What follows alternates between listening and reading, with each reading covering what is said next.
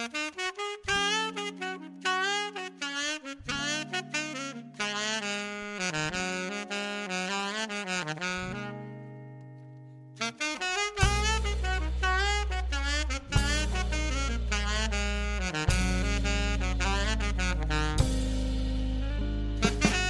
bien bonsoir et bienvenue dans Parlons Art. Aujourd'hui autour de la table nous avons Gabriel pour nous accompagner dans ce premier face-à-face. Comment tu vas? Coucou, ça va super bien. Merci de m'accueillir dans ton appart. Et toi Comment tu vas toi? Ça va très très bien, très très heureux de, t'avoir pour ce premier épisode du face-à-face. Épisode euh, un peu nouveau du coup. Tu es le premier invité de ce format. Euh, pour ceux qui ne le savent pas encore, Parlons Art, qu'est-ce que c'est? Eh bien, c'est un podcast que nous venons de créer. Il rentre dans le groupe Illy. Et si vous ne nous connaissez pas, vous pouvez nous retrouver sur Instagram et YouTube via il.ly. Comme vous le savez, ce podcast est divisé en trois émissions différentes. Aujourd'hui, vous entendez dans son premier épisode de Face à Face. Le but de ce format est de découvrir à chaque nouvelle émission la personnalité d'un invité ayant un rapport particulier à l'art et essayer d'en comprendre le pourquoi du comment. Vous pouvez retrouver également l'émission L'édito ou même le focus sur base parlons art. Pardon. Il est donc l'heure de commencer ce premier épisode du face à face.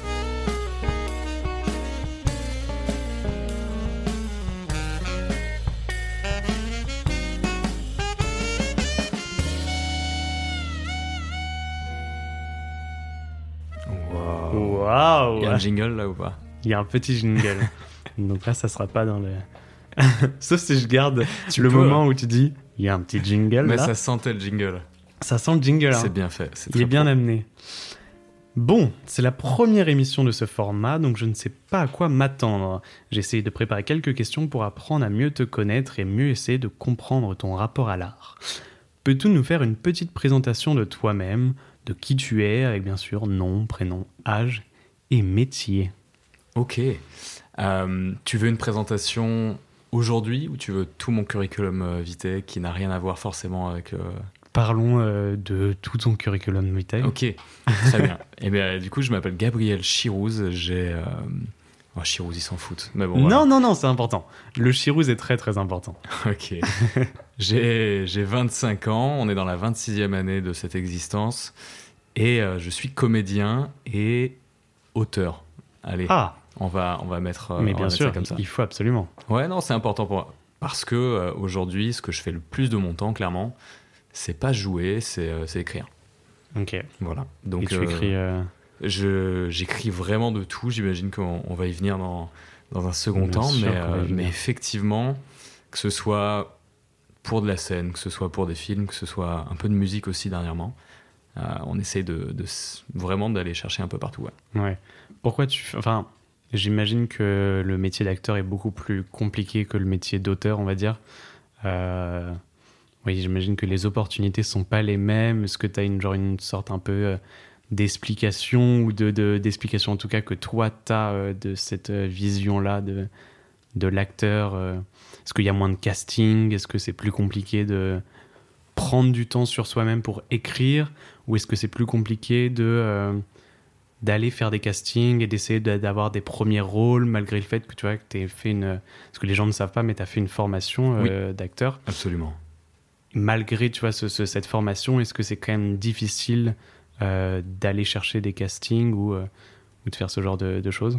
Ouais c'est deux démarches qui sont complètement différentes c'est c'est pas que c'était trop compliqué alors pour ma part j'ai préféré en fait me lancer dans l'écriture. Euh, je l'ai pas fait parce que j'arrivais pas à trouver des, des, castings quoi. À vrai dire, j'ai même pas vraiment essayé. c'est plus un choix. C'est plus un choix parce que j'avais euh, j'ai donc fait le cours Florent. Très, tu l'as tu l'as bien dit. J'ai fait une formation. J'ai fait deux années là-bas. Ça s'est très bien passé. Ouais, c'était intéressant. Ouais, vraiment. J'ai euh, j'ai passé deux très belles années, autant sur l'apprentissage que sur les, les rencontres.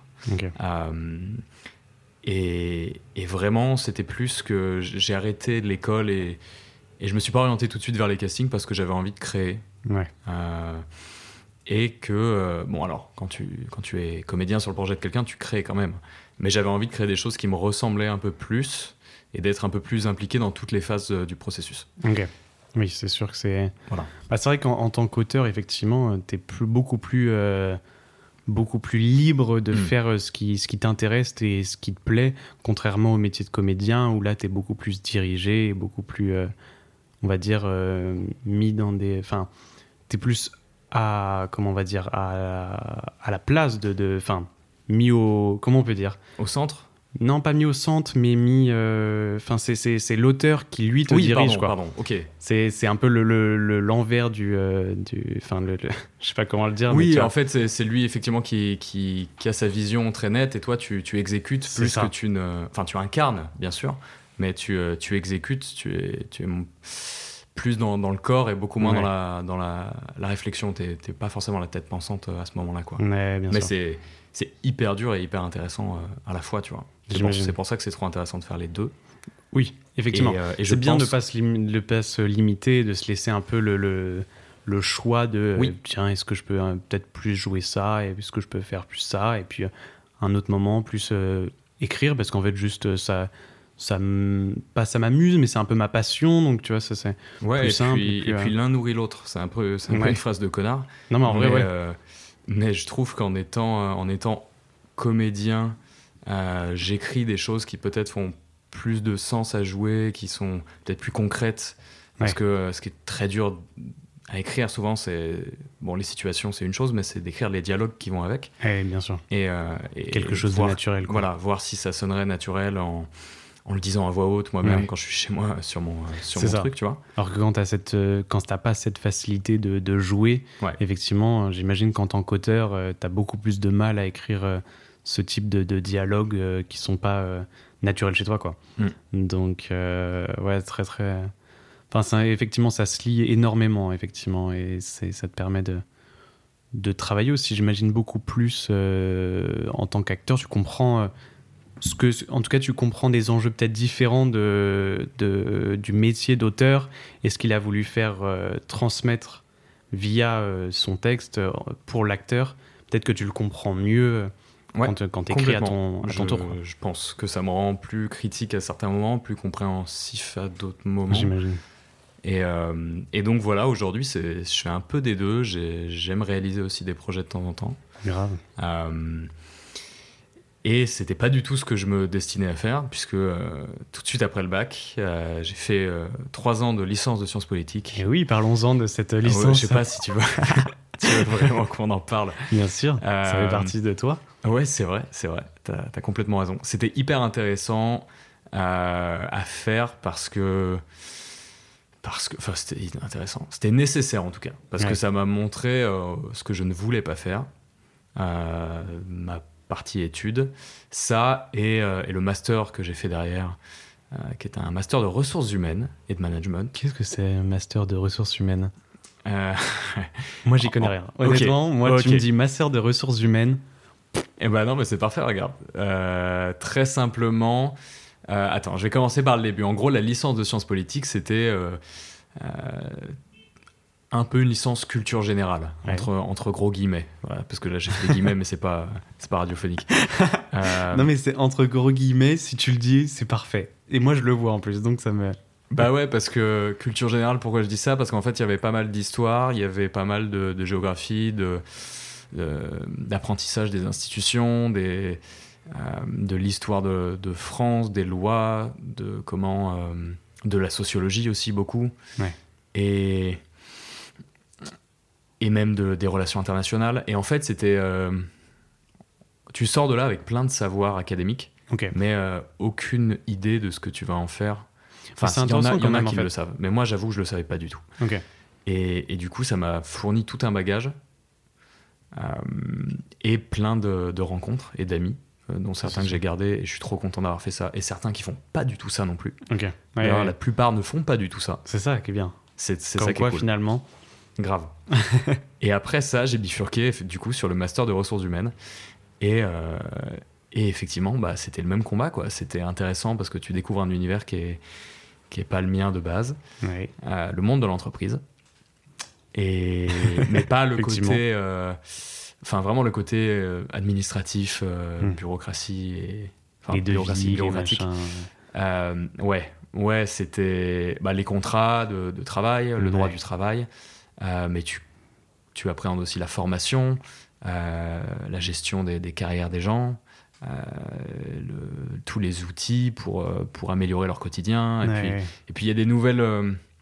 Comment dire Il y, a, des nouvelles thématiques qui naissent dans ces métiers-là, tu vois, comme la qualité de vie au travail, le bien-être. Mais ouais, mais c'est ultra important. et c'est ultra important, ultra intéressant, et c'est des choses qui te stimulent à certains moments, mais j'avoue que j'arrivais pas à me, plonger là-dessus et à me voir dans ce métier sur, toute ma vie. quoi. Tu m'étonnes. Parce qu'à la base, c'était pour faire quoi ce, master? C'était pour. Euh, est-ce que tu avais une idée de vers quoi évoluer après ce master ou pas du tout? Eh ben, très bonne question, pas du tout. Euh, c'était comme la licence. J'y suis allé en me disant euh, prends un truc assez large qui va te faire découvrir un univers et tu verras au bout du compte si ça te plaît ou pas. et, dans les deux cas, ça m'a pas plu suffisamment pour que je, je me vois faire ma vie dedans. Mais c'est aussi une réaction euh, peut-être un peu immature de me dire. oui, non, mais, non, mais peut-être de me dire euh, vas-y, je me vois pas faire ma vie dedans. Ouais. Parce qu'en vrai, euh, dans le monde dans lequel on vit, il y a personne qui, enfin, il y a très peu de gens qui font toute leur vie au même endroit, tu vois. Ouais, non, c'est sûr.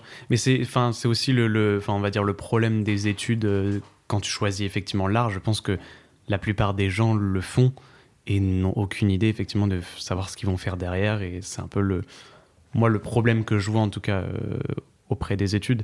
Après, tant mieux, ça t'a permis, comme tu l'as dit, de découvrir des choses, de rencontrer des gens et d'en faire ce que aujourd'hui tu fais, tu vois. Mmh, Peut-être que euh, au début de ta licence, tu serais jamais parti, tu vois, vers le, le métier plus d'acteur et de, de, de, tu vois, d'artiste, mmh. alors qu'en ayant fait cette licence, tu vois, tu es finalement allé vers, vers ce milieu-là. Donc, euh, Mais que tu serais parti sur autre chose qui n'avait rien à voir. Et puis, euh, j'ai des trucs à raconter, du coup. Et ça, c'est Exactement, ça, c'est vrai. On, y viendra, je pense aussi, mais euh, en tant que qu'artiste, euh, encore une fois, les gros guillemets, mais il faut qu'on ait des choses à raconter. C'est vrai. Et si on vivait tout le temps dans notre monde de, de créateurs et d'art artistique et, et qu'on n'avait pas un peu de je sais pas d'expérience concrète du terrain sur des, des sujets en mais particulier. Mais qui est un peu niche, hein. enfin on Ouais, on sort pas beaucoup, on, on est un peu toujours entre nous. Oui, à qui, est un peu un métier de trop ouais. ouais, c'est ça, pas de niche, mais tu vois, de, de complètement, où, tout, le monde est un peu, enfin, tu vis un peu dans ta grotte, donc si effectivement, si tu peux vivre des choses en sortant, en allant, mais tu vois, tu vas vivre une réalité qui est pas vraiment celle du monde du travail et qui est pas, tu vois, celle que, que certains ont, ont connue, comme toi, qui du coup a fait des études. Et effectivement, tu vois, moi qui n'ai pas fait d'études, bah, je pourrais jamais te dire ce que c'est euh, de, faire un master en, en, ressources. Euh, comment tu m'as dit putain? Allez, t'as oublié ce que j'ai dit. Non, j'ai juste oublié le terme. Le plus important, l'humain. Ressources humaines. Le plus important, les ressources humaines. Simple, simple, on entend toujours le, ce mot ressources humaines. c'est les RH. C'est les RH. C'est moi. T'aurais pu. Dans une autre réalité, quand même. Ah, mais Il y a un on fera, on fera une série sur le monde de l'entreprise. Je t'ouvrirai avec une On va ouvrir un deuxième podcast sur le monde de l'entrepreneuriat. en plus, tu as monté ta société, donc finalement. Ouais, c'est vrai, je suis autant. Finalement, est-ce que, est-ce que ces, ces petites euh, expériences de, du master n'ont pas permis quand même certaines choses ou des facilités en tout cas avec euh, l'entrepreneuriat euh Tes transitions sont impeccables. Non, en vrai, de vrai, c'est une question c'est vrai, que je me pose. Tu me renvoies à ma, à ma, propre réalité. Putain, il est fort.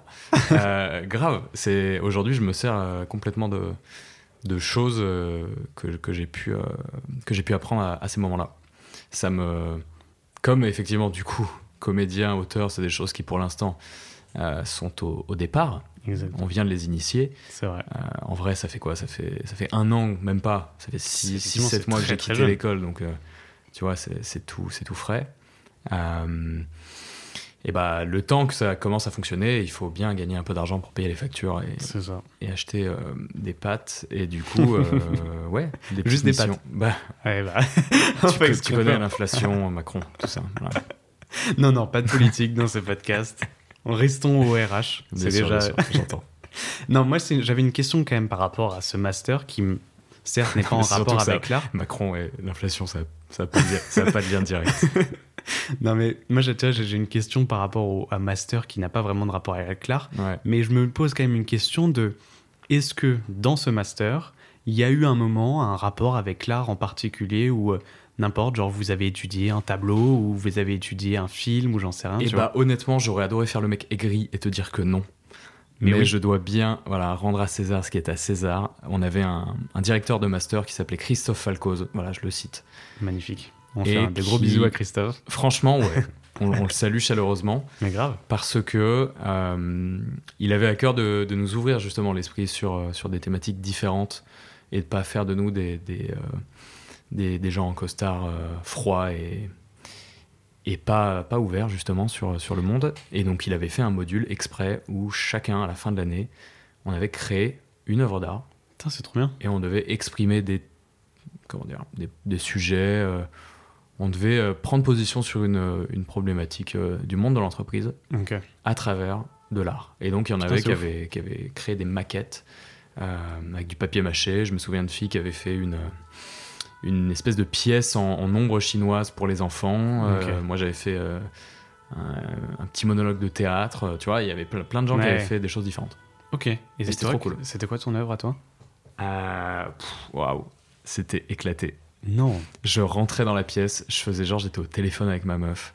Ah, c'était une pièce de théâtre du coup Ouais. Oh, stylé. Je jouais devant la classe un truc complètement. Euh, ok. Euh, J'avais dû Donc, comme quoi, déjà, un petit peu euh, dans le milieu de se, se, se, montrer, se, jouer quelque chose en tout cas. Ouais, complètement. Parce que j'avais commencé à faire du théâtre cette année-là dans une association de la fac. C'est mon pote Kylian qui m'avait, que je salue aussi.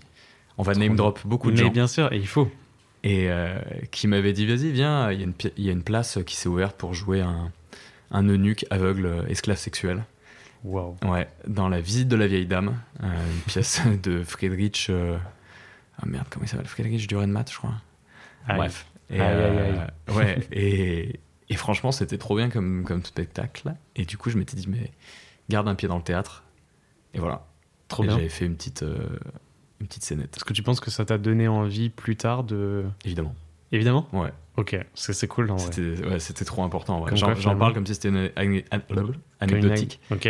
Mais c'était hyper important. C'était ultra important pour toi, ok. Ça te permettait de sortir un peu de tout ce que t'aimais pas euh, finalement avec ces, ces, cours, quoi. Ouais, je me... ouais complètement. C'est cool en vrai.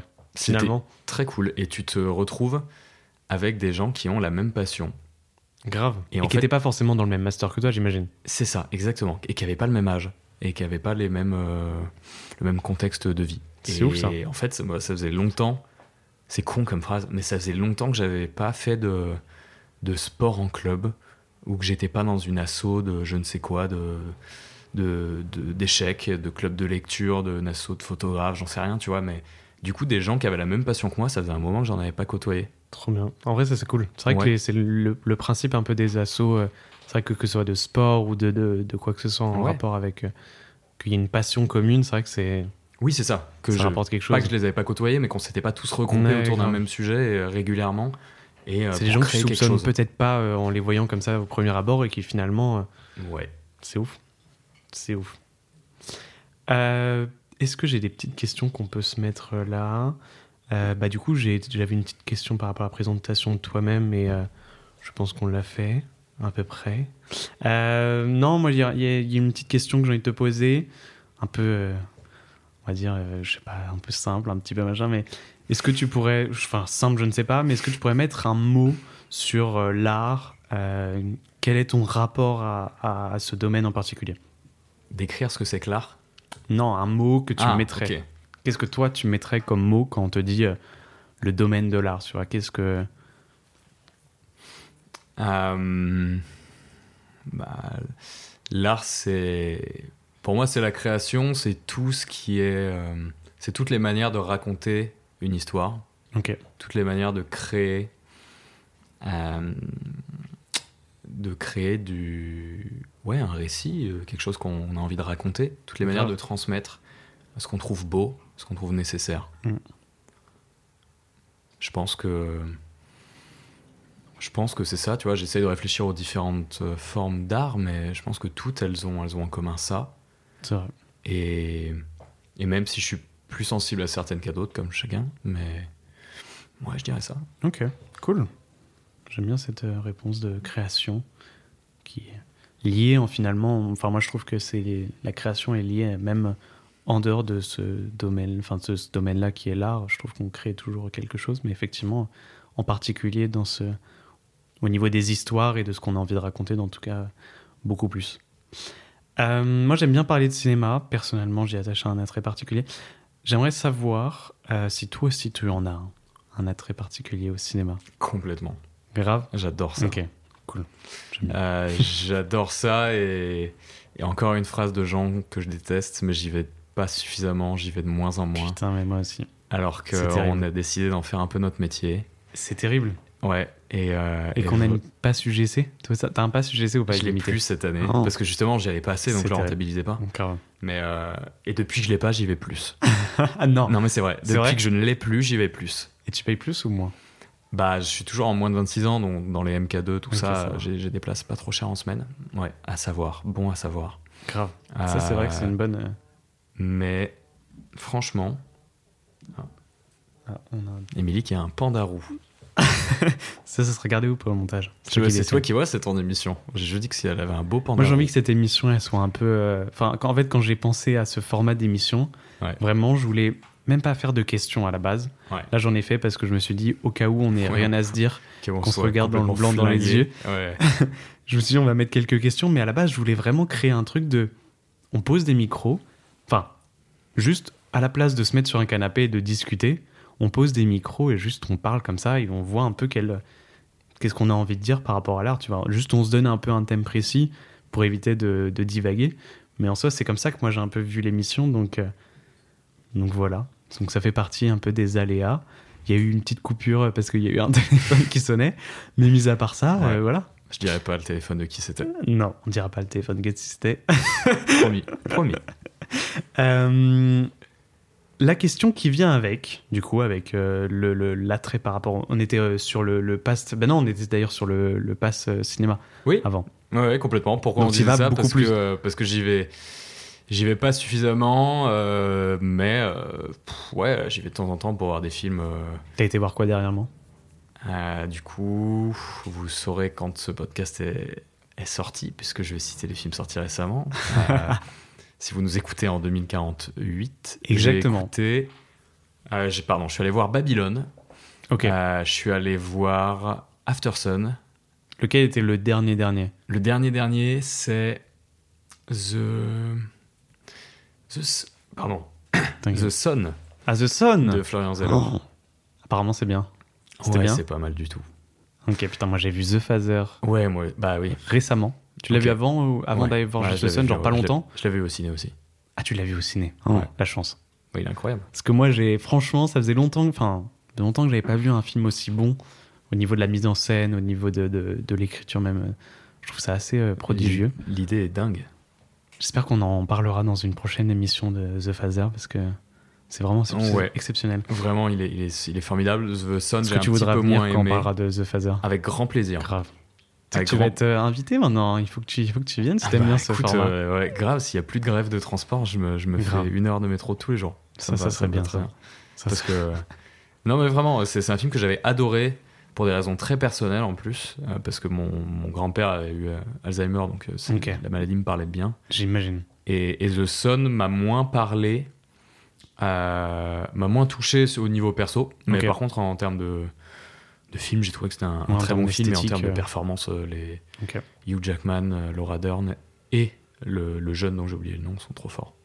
Bah tu vois, j'ai un a priori quand même vis-à-vis de The Sun en ayant vu The Phaser, parce que j'ai trouvé tellement bon The Phaser hmm. et en ayant vu tu vois quelques images de The Sun, j'ai l'impression que d'être que je vais être moins moins waouh Donc j'ai un peu plus de mal à, à me dire est-ce que je vais y aller ou pas. Peut-être. Et du coup, est-ce qu'il était bien The Sun Est-ce que c'est le, truc qui t'a marqué dernièrement au ciné ou pas? Qu'est-ce qui t'a marqué euh, dernièrement au cinéma? Qu'est-ce qui m'a marqué dernièrement au cinéma Waouh. Non, ce sera diffusé, ce sera écouté. Oui. Donc, euh, effectivement, on a le droit de parler des choses qui ont moins marché. C'est vrai, c'est vrai. Moi, j'ai moins apprécié. Mais, euh, mais peut-être que. Pourquoi t'as moins apprécié Astérix?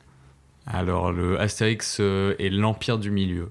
Oui, faut Parce que je pense que, comme beaucoup de gens, on avait des attentes euh, parce que c'est une franchise euh, qui nous tient à cœur pour des mhm. raisons euh, évidentes. la CX d'Alain Chabat, Mission Cléopâtre, fait partie des films cultes de, toute la génération. Et en plus de ça, il y avait un budget monstrueux. on en parlait depuis très longtemps, le casting, enfin comme tout le monde, tu vois. Mais je pense que c'est aussi pour ça, tu vois. Parce que tout le monde dit, il y a eu Alain Chabat juste avant, etc. Faut... C'était dur de passer après. Sauf qu'il y a des films qui ont été faits avant, tu vois. Entre ouais. Alain et l'Empire du Milieu, il y a eu. comment ça s'appelle Oui, mais voilà, ils étaient, voilà, ils étaient pas ouf. Bah, ils étaient pas ouf. Ouais, mais tu vois, on en a moins parlé. Là, j'ai l'impression qu'on en a fait tout un, tout un pataquès dû au fait que Pierre, enfin que, pas, comment il s'appelle, Guillaume Canet a voulu mettre une promotion sur le film tellement énorme. Alors je sais pas si c'est, je sais pas si c'est lui ou les, les, annonceurs, les distributeurs. Euh, Peut-être. Hein. Je, je sais pas qui est la faute, mais en tout cas, je pense que c'est une erreur d'avoir fait ça euh, parce que du coup, tout le monde est un peu allé le voir avec une énorme attente et ils ont été un peu déçus, tu vois, parce que le, le film au final se veut tellement impressionnant qu'il peut être juste décevant vis-à-vis vis-à-vis pardon de ce qu'il est, alors que finalement, enfin c'est un film qui euh, a les mêmes ambitions qu'il euh, il y a eu tellement de films pareils au cinéma, tu vois. Et là, on en fait tout un pataquès euh, sur ce film parce qu'il y a eu trop d'attentes. Tu vois, moi non plus, j'ai pas aimé le film, mais ça n'empêche rien au fait qu'il soit très très beau visuellement, que ils sont en vrai un petit peu intéressants, tu vois. Enfin, même si il, manque de scénario, etc. Je suis d'accord. Il, y a, plein d'acteurs. Il y a des gens qui ont bossé dessus comme des malades, au costume, au décor. Euh, et, oui. Et donc, euh, ouais, tu as un peu dommage que parce que euh, on avait mis trop d'attentes dessus, que ça crée ce genre de, de, désengouement. Et ça peut ne, que ne desservir, enfin, que desservir le, le, cinéma français en tout cas. Parce que du coup, ça va pousser des boîtes de prod à moins financer des autres films Ouais, j'espère que non, mais en tout cas, hein, tu vois. C'est vrai qu'on va voir. Écoute, euh, j'espère en tout cas que, que ça, ça fera pas trop de dommages. Je pense que pour les comédiens, ça en fera pas du tout. Non, du euh, C'est ouais, plus, pour Guillaume Canet, pour Canet qui, qui, porte le projet un peu euh, sur ses épaules. Et puis, Même si ça fait quelques années quand même que Guillaume Canet est un peu moins, tu vois, il avait sorti lui, qui avait mm. pas eu une super critique derrière. Il y a eu, je sais plus qu'est-ce qu'il y a eu d'autre avant, mais Bon, ça fait quand même quelques films où euh, Guillaume Canet un peu moins. Bon. Bref, passons la parenthèse sur euh, Astérix. Hmm. Euh, continuons par contre avec le cinéma. Moi, j'aimerais savoir, si tu te souviens, quel est le premier film que tu as été voir au cinéma? Ou en tout cas, si tu n'as jamais tapé pas le premier film, quel est le premier film qui t'a marqué en tant que spectateur au cinéma? Je dis bien au cinéma. C'est une belle question. Pour ma part, euh, c'était les triplettes de Belleville. Les triplettes de Belleville euh, Je sais pas du tout si ça te parle et je pense que non. Aucune idée voilà. de ce que les triplettes de Belleville. C'était sûr. Alors les triplettes de Belleville. Dis-moi tout. J'étais enfant, euh, je devais avoir, je sais pas, c'est sorti au début des années 2000, je dirais 2000, 2003. 2003, bah tu vois, parfait. J'avais donc 6 ans. Et, et on était en vacances l'été avec mes parents euh, dans, une, euh, dans un petit village euh, provençal qui avait un cinéma en plein air. Où ils diffusaient des. trop bien. en fait, il, dans la cour de l'école du village, l'été, je pense, de avoir deux films dans l'année qui étaient diffusés. Et nous, on était en vacances à ce moment-là. Et c'est trop bien. C'était trop bien. Et on était allé voir les, les triplettes de Belleville. Et donc, du coup, j'ai des souvenirs un peu flous. Mais, mais j'ai des souvenirs. Et je me souviens très bien être assis sur une chaise euh, avec mon manteau, tu vois, euh, de nuit à regarder un écran immense.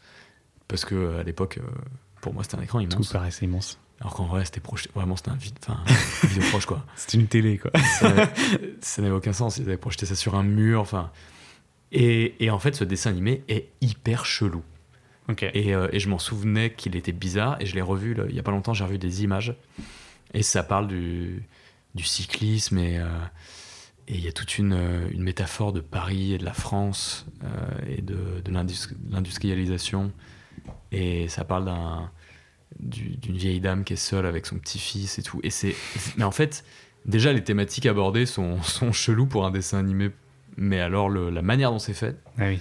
est encore plus bizarre. Et vraiment, je t'invite à, et je vous invite tous d'ailleurs, vous les auditeurs. Oh, les auditeurs. À regarder, euh, à regarder ne serait-ce que des images ou, le teaser de, ce film, ah, qui a reçu l'Oscar du meilleur film d'animation étranger. C'est ouf. Non, du meilleur film d'animation tout court, je crois. C'est ouf parce qu'effectivement, je vois des images, euh, ça donne tout sauf envie. Hein. Ah, mais c'est terrifiant, c'est angoissant, c'est étouffant. Et, et c'est pour ça que tout à l'heure, tu vois, on disait que l'art, c'est créer, c'est, c'est transmettre des émotions. Ouais.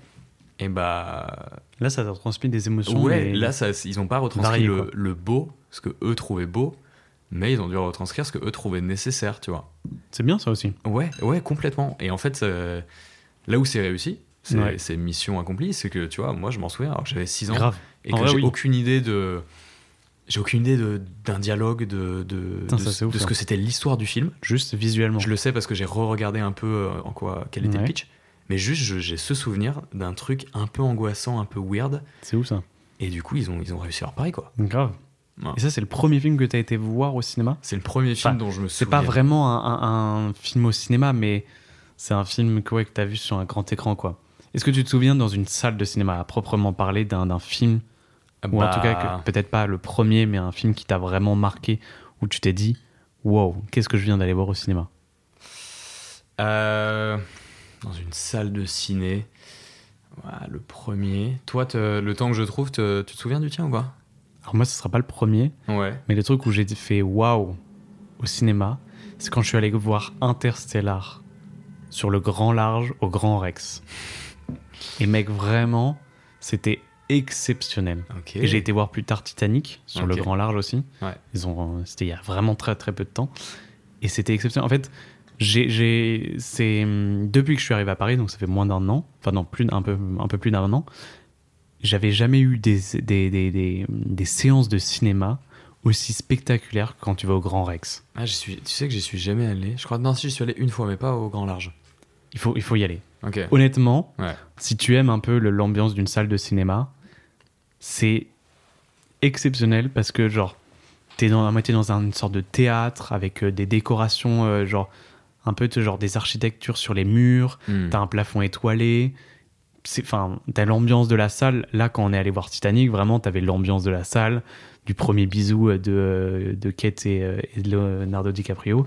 T'avais tout le monde qui criait dans la, dans la salle et tout. C'était genre t'as des émotions, tu vois, que j'avais jamais eu avant hmm. d'aller au Grand Large. Et là, franchement, c'est exceptionnel. Non, si vous avez l'occasion d'aller au, Grand Rex, déjà par euh, la beauté du bâtiment, vu qu'il vient d'être refait, mais en plus parce qu'à l'intérieur, c'est exceptionnel, quoi. Et bah, tu vois, tu viens de me, me, faire me souvenir de quelque chose. Dis-moi. Euh, ça n'a rien à voir, c'est dans un style très différent et je pensais pas que je le citerais un jour. mais euh, je me souviens et je me souviendrai toujours, je pense, de la fois où j'ai vu Bienvenue chez les Ch'tis au cinéma. Waouh Ouais, je te jure. Putain. Et en fait, c'est un film, euh, maintenant on se marre souvent parce que les comédies de Danny Boone, euh, il y en a eu plein et beaucoup trouvent qu'elles se ressemblent. Et, et peu importe, le fait est que Bienvenue chez les Ch'tis, l'année où c'est sorti, mec. Putain, c'est ouf. C'est peut-être toujours, c'est toujours le film qui a le mieux marché de l'histoire du cinéma. On est Mais il me semble français. Avec un touchable, avec un touchable. avoir des choses comme ça, effectivement. Et en fait, l'année où c'est sorti, bah, c'était un peu comme Intouchable. Les gens ne parlaient que de ça. Tu, ne pouvais pas voir des gens. Tu sais, c'est ce genre de films qui sont euh, films événements. Ouais, tu ne peux bah, pas voir des gens actuellement qui te quoi, disent euh, Est-ce que tu as vu ça? Et en fait, j'y suis allé pas tout de suite. J'y suis allé au bout de deux mois, je crois. Ah ouais, un mois ou deux. Ouais. Mais à l'époque, les films, j'ai l'impression, restaient un poil plus longtemps qu'aujourd'hui au Cinoche. Ouais, ouais, ouais, clairement. Et, euh, et en fait, au bout de deux mois, la salle était allez, un mois et demi, la salle était toujours pleine. Putain, ça c'est fou. À craquer. Et je te jure, pourquoi je m'en souviens? Parce que chaque vanne, les gens hurlaient de rire. C'est ouf. Oh, et je, en fait, je garde ce souvenir d'une salle qui, euh, qui, qui, se marre et les, les, vannes fonctionnent et tout le monde à l'unisson rigole. Et en fait, je n'ai pas souvenir d'avoir revu un film où tout le monde se marrait autant en même temps que ce film-là. Vraiment. C'est-à-dire c'est ta meilleure expérience en salle? C'est pas mais c'est pas ma meilleure parce que après moi je suis un énorme nerd donc euh, les Avengers euh, quand il va ah, moi j'ai vu euh, quand il va au Spider-Man déguisé t'as vu le dernier Spider-Man? Avec les, les trois ouais c'était quoi c'était No Way Home? Non c'était pas No Way Home ouais c'était ouais bon bref on s'en fout du oui. attends comment ça s'appelait? Non en vrai de reste c'est intéressant il y avait Homecoming No Way mais si le dernier c'est No Way Home? Non putain je il y avait Far From Home c'était le deuxième je crois et No Way Home c'était le troisième c'était pas ça? Il me semble que c'est ça. Et Homecoming, c'était le premier. Euh, ouais. Ouais, je pense, non, mais en vrai, je pense que c'est ça. No Way, No Way Home, c'est ça. Ouais, c'est ça, exactement. Trop bien. Tu l'as vu au ciné ou pas Ouais. Est-ce que tu l'as vu dans une salle où les gens étaient comme des oufs Moi, je l'ai vu au hall. Oui, les gens étaient contents. les gens étaient comme des oufs, mec. Vraiment, ils criaient. Ah, mec, à ce point-là C'est-à-dire que. Ouais, remarque. Hein. Alors que tout le monde le savait, mec. Bah en fait, j'y bah suis allé genre une semaine après, le, le- tu vois. Ouais. Ma copine qui est allée le jour de la sortie, les gens ne savaient pas vraiment s'il allait vraiment avoir les trois. Apparemment, c'était une folie furieuse. Hmm. Moi, j'ai été une semaine après, normalement, les gens savaient que c'était confirmé, tu vois, que les trois étaient là, etc. Et pourtant, les gens étaient comme des oufs, mec. Moi, je trouve ça incroyable. Ah, mais complètement. les expériences de salle, je trouve ça exceptionnel. Ah oui, oui, mais c'est pour ça. Moi, je te parle de, de- de choses dont je me souviens pour des raisons X ou Y, mais, mais, mais Avengers. Avengers. euh, du Le coup, Endgame Endgame. c'est J'y incroyable. suis allé le jour de la sortie. On y allait le, le matin avec mon frère. Alors que je fais jamais des séances le matin, tu vois. Putain, Pourtant, c'est bien les séances ce matin. Mais, euh, mais c'était vraiment le jour de la sortie. Ou alors c'était. Attends, est-ce que c'était celui-là? Bon, peu importe. Ouais. Mais on y va et il y a que des gens déguisés, Des fans. ultra fans. Ils ont tous des, soit un déguisement, soit un t-shirt Marvel, euh, des petites lunettes sur le bout Déjà, le t-shirt Marvel. Mais vraiment, et tout le monde comme des oufs. Et vraiment, c'était euh, pareil, c'était du spectacle vivant, tu vois, à ce niveau-là. En fait, ça, chaque ça fois devient une. que quelqu'un, un personnage est sur l'écran, et Dieu sait que dans Avengers Endgame, C'est exceptionnel. il y a beaucoup de personnages Ouais, à l'écran, tout le monde hurlait. Et vraiment, je me suis levé. À des moments, j'étais, on était tous debout. non. Je te jure, À c'était quel la- moment vous étiez tous debout Bah oui, on, on peut spoiler maintenant. Oui, ah, vraiment, on spoil tous les films, tous Bah. les ils sont dans toutes les missions, t'inquiète. Bah, au moment où euh, Captain America fait face à Thanos, et que euh, Strange euh, voilà, fait les fameux cercles, les portails de lumière et fait réapparaître tous les Avengers Oh. qui sont censés être morts. Et là, il y a la musique épique de- d'Alan Silvestri qui joue derrière. Waouh. Et euh, il y a tous les, tous les 28 000 films que tu as vus avant qui, qui, Qui euh, débarquent. en boucle dans ta tête. Il y a toutes les émotions qui se qui s'entremêlent. Et là, on était comme des enfants. J'ai pleuré d'excitation. Et c'est en fait, moi, c'est c'est ce moment-là qu'on recherche. Tu vois oui. Bah oui. Quand quand il y a un film qui est fait, pour moi, c'est c'est- c'est- ça devrait être juste pour ces moments-là. Tu vois ce que je veux dire Hmm. Et je trouve ça, effectivement, tu vois, tu disais tout à l'heure, euh, les films restent moins longtemps à l'affiche, ou en tout cas, on a l'impression qu'ils restent moins longtemps à l'affiche. Je sais pas si c'est qu'ils restent moins longtemps ou si c'est juste une, une impression, mais c'est aussi dû au, au site de streaming et le fait que les gens, tu vois, font moins d'un film au cinéma, d'un événement, tu vois. Où il y a que les, les, les, les, les franchises comme Avenger qui arrivent à garder leur film comme film événement. Hmm. Il y a plein de films exceptionnels qui passent à la trappe parce que ouais, on va pas payer euh, 10 balles parce que euh, vas-y c'est bon dans 6 mois je l'ai sur ma plateforme de streaming tant pis tu vois alors que c'est c'est le but d'a- d'aller au cinéma pour voir ce genre de petits films qui sont euh, pourtant exceptionnels de voir en salle juste parce que t'as l'ambiance parce que t'es pas déconcentré par ton téléphone Ah, parce il y a que des gens- il y a des gens qui aiment pas ça. hein. Moi, j'aime bien, je suis comme toi. Mais il y a vraiment des gens qui aiment pas ça. Et des fois, t'as Putain, des mauvaises expériences en salle. c'est vrai T'as jamais eu des mauvaises, des, des mauvaises expériences en salle? Genre des gens qui parlent des gens qui machin? Par exemple, après, je t'en raconterai une, moi. Moi, j'ai tendance à, si ça commence vraiment, je pense que je peux m'énerver et lui dire Excuse-moi, excuse-moi, t'es tout doucement, tu vois, excuse-moi. ouais. Tu vois pas que tu fais chier Et tu vas, gré- tu vois pas que tu fais chier tout le monde. Vraiment, je pense que je peux vraiment m'énerver contre un mec qui est en train de parler à son pote pendant une demi-heure. Ah, t'es un faux calme. T'es un faux calme. non, mais vraiment, en fait, c'est juste genre, je sais pas, là, là, pour le coup, reste chez toi. Franchement, fais pas chier ton monde, reste chez toi. Ah bah, je, ouh, je partage cette opinion. Vas-y, dis-moi ton mais, euh, petite mais anecdote. tu vois, si c'est des. Si c'est du popcorn, des M&M's ou Non, des, ça, des ça gens qui, pas. des gens qui discutent vite fait entre eux, ça dépend leur, tu quel leur- niveau tu de- leur glisses un petit hey, s'il vous, s'il vous plaît, faites un peu attention. Voilà. Peut-être tu restes un peu pédagogue. Les popcorn et les M&M's, en vrai, ça me dérange pas. Tu vois, pour moi, ça fait Ouais, partie moi, de l'ambiance en salle. dé- Déjà, ça, je trouve ça relou. moi. Juste, le mec arrive avec son flash, genre un peu, un peu au milieu de la session, Ouais, ouais. ou qui va aux toilettes Ouais, ouais, avec son flash. Mais tu vois, moi, là. Titanic, mec, là, au grand parle- Rex. Il y a un gars qui a fait ça? Mais mec, une, une bande de meufs qui étaient devant moi, Tous avec le flash. et ils sortaient fumer des clopes. Non. C'est, je te promets. Ils sortaient fumer des clopes, ils sortaient aller aux toilettes, ils ont pris leur flash pour aller plus loin derrière. Enfin bref, c'était, ils parlaient entre eux. Genre, il y a une pote qui arrivait au milieu du film, ils étaient en mode là. Ah ouais, vas-y, vas-y, viens, viens, viens. Mec, vraiment, tout le monde était en- avait envie de les, de les étrangler. Heureusement, c'était pas tout le film. Et personne n'a rien dit. Non, parce que, parce Tu que c'était un truc de. Genre, ça dure deux, deux secondes. Et du coup, t'as pas. C'est en mode est-ce que je le fais Est-ce ouais, que c'est. ouais, ouais, je vois très bien. Et ça s'arrête. Et sauf que ça revient. Et tu dis non. Et en fait, c'est un truc de genre, c'est pas continu.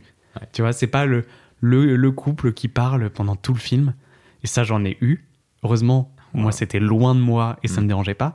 Mais j'ai eu des gens qui parlaient comme nous on parle, pendant deux heures. Et t'es en mode, qu'est-ce que tu viens faire? T'as même pas vu le film, mec. Hmm. En fait, c'est aussi le problème des plateformes de streaming, c'est que les gens se sont habitués devant un film à regarder leur téléphone, euh, parler entre eux. Alors, je sais pas si c'est que le problème des plateformes, parce que tu avais les DVD, les cassettes, et je pense que ça fait des années que les gens parlent devant des films quand ils sont chez eux. Mais en tout cas, ça rajoute encore une nouvelle couche là-dessus, du fait que les gens voient facilement en fait des films chez eux, tu vois, et qu'ils vont plus en salle pour euh, et qu'ils n'ont pas ce, ce, respect de la salle en fait, tout simplement. Est-ce que j'ai le temps de te raconter mon anecdote Mais bien sûr que tu as le temps. On a combien de temps d'émission Mais mec, on n'a pas de temps d'émission. cest ça dure 3 heures, ça dure 3 heures. Ok. J'étais euh, au cinéma en décembre avec mes parents et ça faisait plusieurs mois que je les avais pas vus. Donc c'est récent. Hein. Ok, ouais, c'est très récent.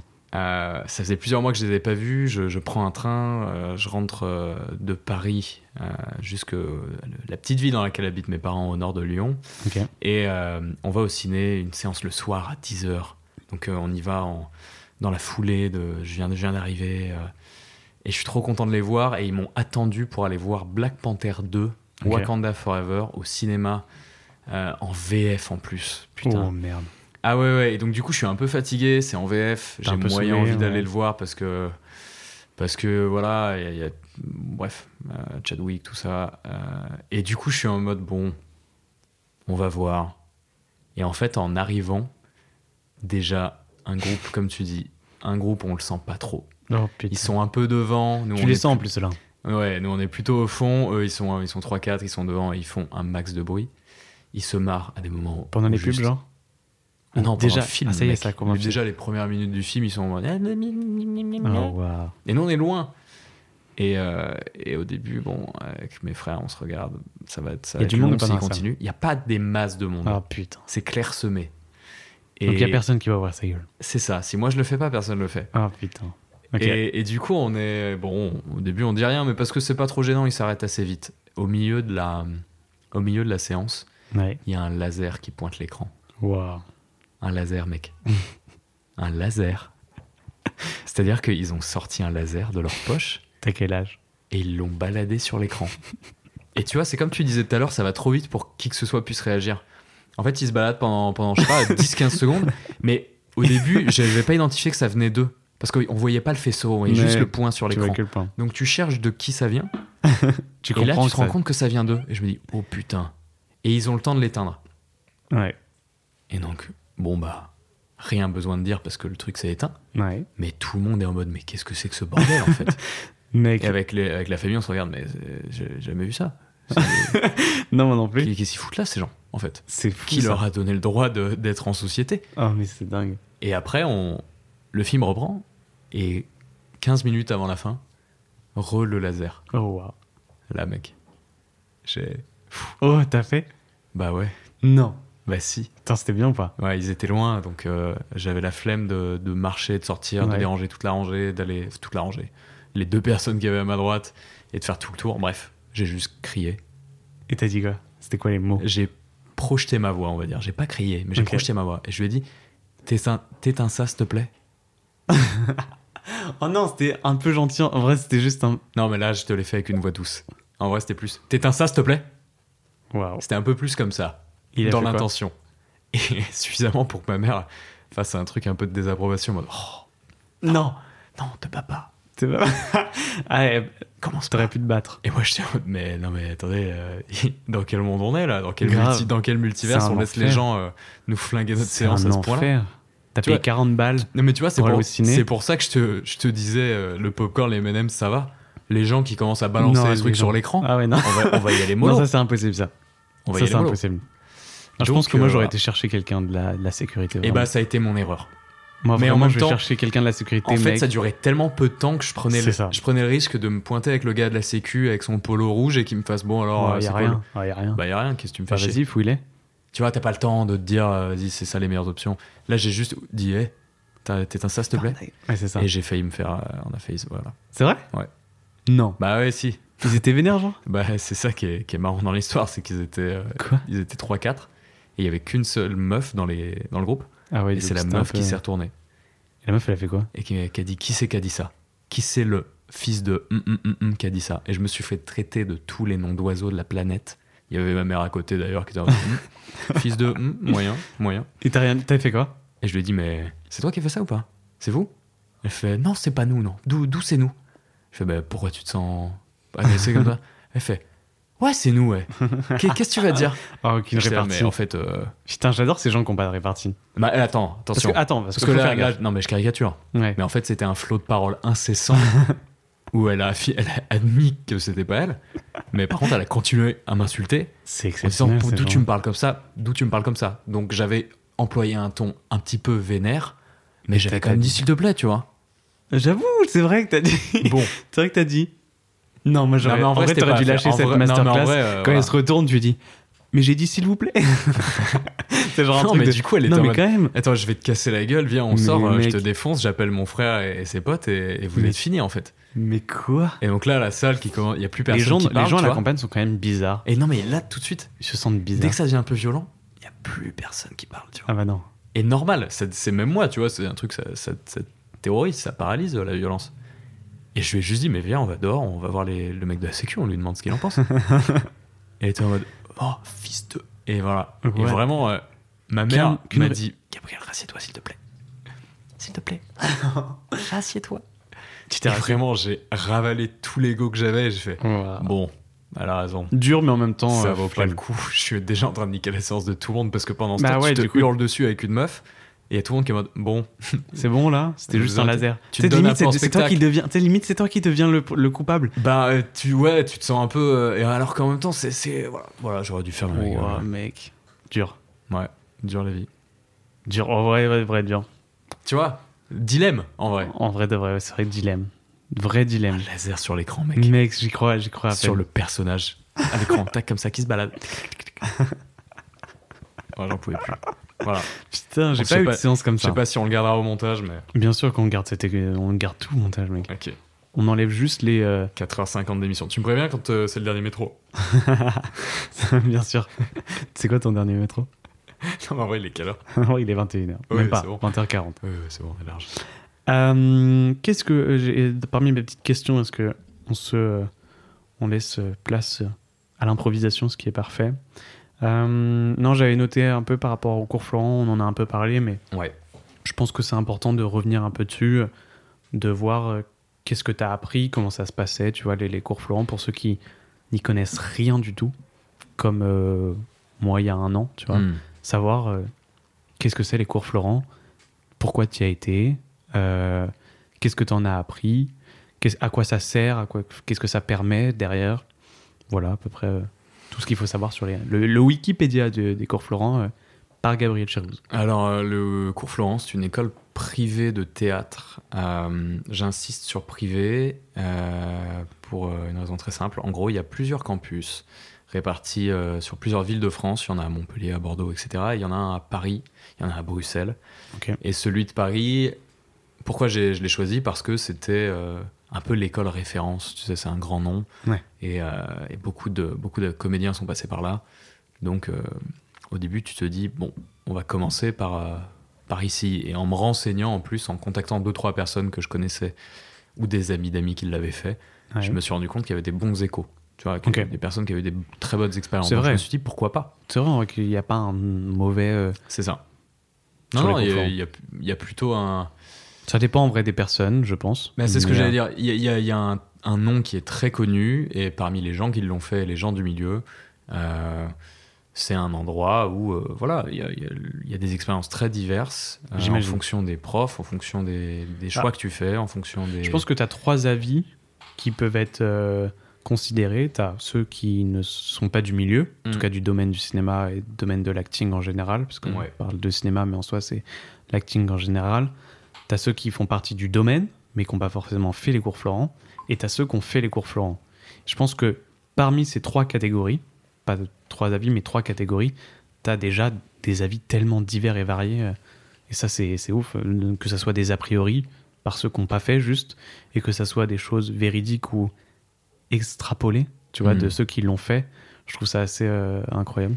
C'est pour ça, tu vois, tu as tout à fait raison. Je peux, je peux pas parler euh, en, en le nom de, de tout le monde, mais je peux, je peux juste relater Donner ton avis à toi, en fait. Ouais, ouais, c'est ça. Et euh, qui était bonne, du coup, parce que j'ai fait deux années. Euh, le parcours classique est en trois ans. Voilà, tu as, des cours en semaine.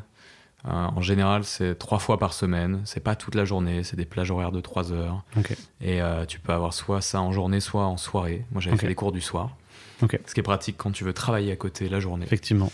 Et, et qui était le cas de beaucoup de gens dans, la, dans ma classe. Oui, parce que c'est quand même une école du coup privée, comme tu l'as dit, qui est payante. C'est ça, qui est une école payante. Et c'est pour ça que j'insistais sur privé. Euh, souvent pour les comédiens de théâtre, en tout cas, moi même les comédiens de manière générale, le Graal est euh, d'intégrer une école nationale, donc une école publique. Il y en a plusieurs hein, à ce titre. Euh, il y a le conservatoire, le TNS de Strasbourg, l'ENSAT à Lyon. Enfin, tu vois, il y a plein de. Il y a plein d'exemples, il y en a pas plein, mais il y en a plusieurs. Et euh, parce que ce sont des cours qui sont, qui sont gratuits, qui sont dispensés toute la journée. Tu as beaucoup plus de volume horaire et en plus, tu es en plus petite promotion. Ouais. Ce et qui euh, ça permet de, beaucoup d'avantages. Voilà. Et de créer des, des vrais liens et d'avoir plus de temps de jeu à toi, avec les autres. Euh, plus de, de liens, j'imagine, aussi avec les enseignants. Mmh, et surtout d'avoir des enfin, un enseignement hyper diversifié. Donc, donc voilà, c'est des choses très différentes. Florent a ses avantages. Euh, et, personnellement, j'ai eu une super expérience et d'ailleurs euh, en grande partie liée aux, deux pédagogues que j'ai eus, qui sont Olivier Augron en première année et Hugues Boucher en deuxième année, euh, qui étaient superbes les deux. Ok. Voilà. Donc plutôt bonne expérience.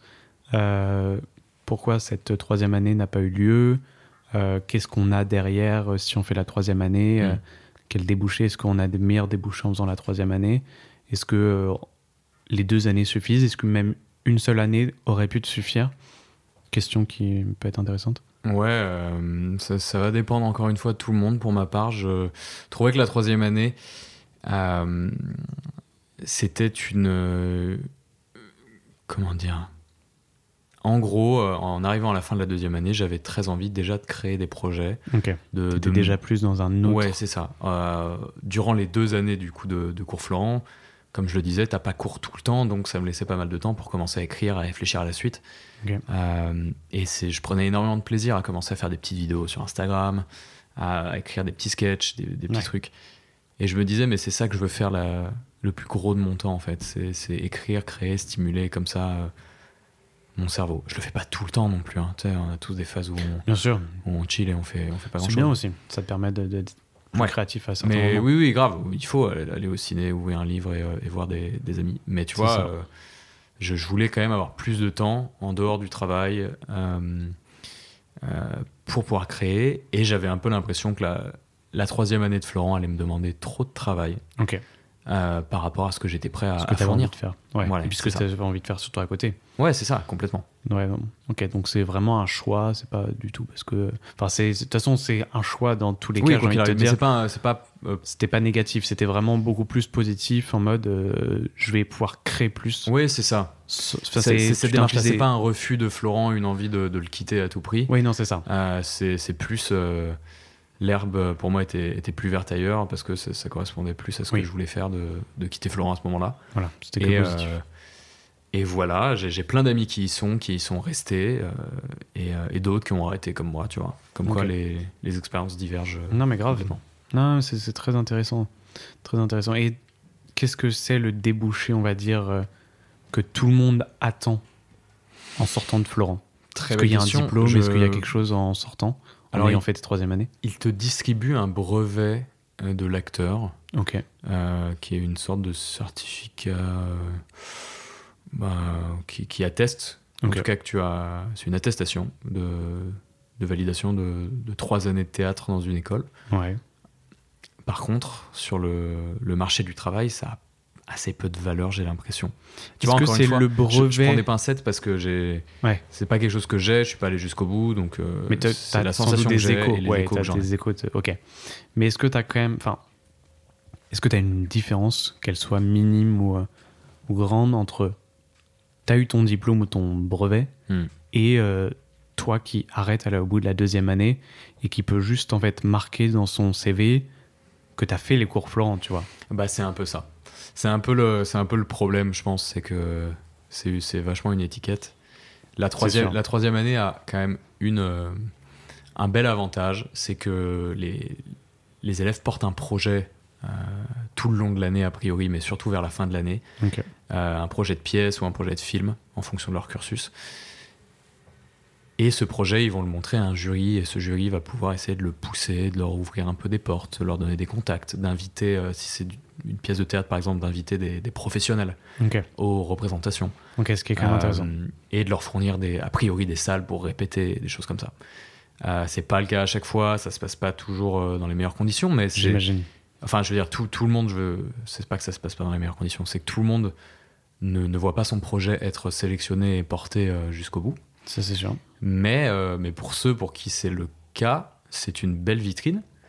Et, euh, et je pense que c'est un une des raisons pour lesquelles les gens restent beaucoup. L'autre étant la préparation au, concours des écoles nationales. Oui, parce qu'en parallèle, euh, les gens préparent des concours. C'est ça. Et ils aiment, Florent a développé des, des classes concours voilà, où les gens peuvent, peuvent travailler un peu plus dans l'optique de passer des concours, donc travailler d'une manière un peu différente. Ok. Parce qu'en fait, euh, le théâtre, euh, mais je sais pas si on est là pour parler de la différence, la différence entre le, théâtre et le cinéma. Mais, si, euh, évidemment.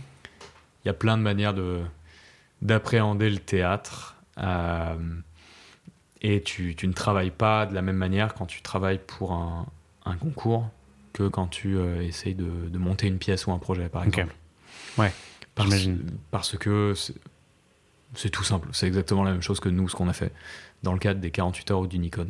Ouais. Parce que tu travailles avec des contraintes, en fait, tout simplement. Travailler un concours, c'est travailler avec des contraintes. Il y a des gens qui vont pas savoir non plus que c'est 48 heures Nikon, c'est des concours de cinéma. Oui, c'est des entre concours. C'est ça, de, de court métrage où en fait on te donne des, un cadre et des contraintes et tu dois t'y tenir. Et ben un concours d'école de, théâtre, c'est pareil. Tu as des périodes euh, que tu dois travailler, tu as des, des, auteurs en particulier, des pièces. C'est intéressant en vrai. Ça se rejoint. Euh, oui, enfin en fait c'est un peu comme euh, faire du cinéma pour soi et faire du cinéma pour des concours. Le théâtre en soi, c'est un peu pareil. J'ai envie de dire même à peu près pour tout, ça, ça rejoint à peu près tout. Dès qu'il y a une sorte d'espèce de concours, ça crée à la fois une, une sorte de, de, motivation, une sorte de, de travail un peu plus euh, structuré et peut-être un peu plus précise que quand tu travailles pour toi-même ou que tu travailles pour euh, pas forcément de but précis. Donc, euh, donc oui, forcément des, des, des, façons différentes de travailler. Mais euh, ok, bah, au moins on a un peu la différence entre euh, ce que c'est les cours du soir, euh, en cours libre du coup, il me semble. c'est encore autre chose. Ah, c'est la classe libre, classe qui est une classe à l'intérieur de Florent où il y a un concours d'accès.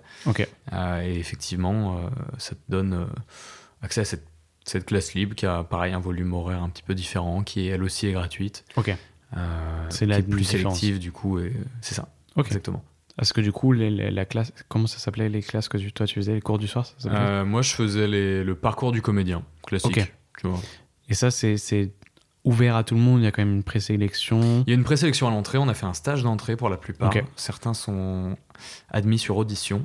Ok. Euh, et j'ai fait un stage d'entrée, ouais, euh, un peu particulier parce que je l'ai fait à l'époque du Covid. Donc, ouais, ouais, exactement. Donc c'était lunaire parce que je, je, mettais mon ordi sur ma, ma, table à repasser et je faisais euh, une scène devant ma caméra. Mais, euh, mais, rien que ça, ça m'a, j'ai trouvé plus de sens que, que dans le reste. Quoi, tu vois, donc euh, okay. j'étais en mode bon bah ok, let's go. Trop bien. Ouais, parce que alors que pourtant ça aurait pu au contraire te décourager et te vraiment te dire on est, passé À, ça. On est passé à une table à repasser. De, tu m'étonnes. J'imagine que ça doit pas être du tout la meilleure expérience que tu peux avoir de, de théâtre que d'être ah, derrière ton écran et de jouer avec euh, ta couette. Non, quand j'y repense, c'est vraiment ouf. Ça n'a aucun sens. J'imagine. T'as rien en fait. T'as ni la présence des comédiens, ni, euh, ni quoi que ce soit en fait. Donc c'est. Euh, ok. T'as passé comme ça. Et comment se passe un cours du soir C'est quoi un peu le, le, le, le déroulé d'un cours quand tu vas. Enfin, tu vois, moi qui ne connais rien, quand tu arrives dans la salle le soir, qu'est-ce que tu fais pendant trois heures? Comment ça se passe, un cours de théâtre QCM. Ok. tu fais des, des scènes, ça, ça, dépend de chaque, euh, chaque prof. En vrai, c'est la meilleure réponse que je peux te donner. C'est que ça dépend de chaque prof. Moi, ce que je ce que j'ai vécu avec mes deux profs, c'est que bah, il y a des modules déjà, des grands chapitres dans l'année que chaque prof doit respecter. Donc il y a quand même une petite ligne éditoriale commune. Ok, c'est quoi comme type de module? Euh, Il y a typiquement un module où on, vous allez travailler les alexandrins. En particulier. Ouais, c'est des euh, sujets, des thèmes un peu abordés. Ouais, c'est ça. Il y a un module où vous allez euh, travailler un auteur. un module où vous allez travailler un artiste hors théâtre et essayer de mettre en scène son œuvre. On avait fait ça avec Frida Kahlo ou avec Bulgakov, qui était un auteur, un romancier russe. Intéressant. Ouais, grave. Parce qu'en plus, du coup, tu découvres des choses. Ça t'ouvre encore une fois tes, tes horizons. Ouais, ce qui est pas plus mal. Ce qui est d'autant plus intéressant, quoi. Bah ouais. Et, et c'est à peu près ça. Euh, et à l'intérieur de ces grands chapitres, et bah, à chaque cours, quand tu débarques, euh, tu dois soit jouer, soit regarder les autres jouer. C'est tes deux possibilités. Il y a très peu de théorique. Il y a très peu de moments où tu es assis et, euh, et, le prof te raconte l'histoire du théâtre. Ça, en fait, dès le début, souvent, hein, en fonction des profs, toujours, mais souvent, il t'encourage à acheter des livres euh, que lui trouve bien ou euh, tu as plein de oui parce que lui finalement il va te rappeler enfin il va te, te, transcrire ce que lui il a lu dans les livres quoi. C'est ça exactement. Donc euh, il préfère laisser libre oui et je pense qu'on préfère tous débarquer et jouer plutôt que débarquer et lire. J'imagine. Voilà. Ou ou faire un cours, ou un cours magistral exactement. On est là pour ça. Non mais carrément. Ok donc c'est ouais c'est vraiment apprendre par le, faire et apprendre par voir. Ouais, Ce qui est très intéressant. Ah, mais ce qui est hyper utile. Parce que c'est vrai que apprendre par faire, ça paraît évident. Ouais. La pratique, effectivement, ça, ça, ça paraît évident de, de, pratiquer pour apprendre. Mais de regarder pour apprendre, ça paraît peut-être moins évident. Et au final, je pense que c'est peut-être plus formateur même que de, de, de faire soi-même. Ça te permet de voir les erreurs que les autres le font en ayant du recul. Exactement. les erreurs qu'ils font et ce qu'ils font qui marche aussi. Grave. Oui, on parle d'erreurs, mais effectivement, tu as aussi les, les, Il y a des choses que tu. C'est un métier. C'était Olivier Augron qui disait ça. C'était c'est un métier de voleur. Grave. Donc, euh, vraiment, tu. Même dans la vie de tous les jours, tu voles pas aux, autres acteurs, forcément, mais tu voles aux, gens du quotidien, tu vois. Ouais. Leur manie, leur, leur manière de, de parler, bah, quand, de bouger. Quand quand, quand, un acteur travaille un personnage en particulier, que l'auteur a fait l'effort de, lui donner une personnalité particulière, effectivement, il va pouvoir, lui, se, rapprocher de personnes peut-être qu'il connaît ou qui sait qui ont cette manie euh, que le personnage a en particulier pour pouvoir essayer de la développer chez lui. C'est ce que je pense c'est le plus intéressant pour un, acteur euh, de faire quoi pour un, rôle. Exactement. Ça va être intéressant. Ouais, c'est trop bien. Tu dois essayer. T'as pas envie de faire du théâtre? Non, malheureusement. Bientôt tu joueras. Arrête, je pense. Ouais, ouais, on fera jouer. on a dit dans un prochain 72 heures. Ouais, complètement. Ça va être marrant. Ça va être très bien. Ou pas. T'as expliqué aux gens ce que c'était qu'un 72 heures Non, je te laisse l'expliquer. Ok.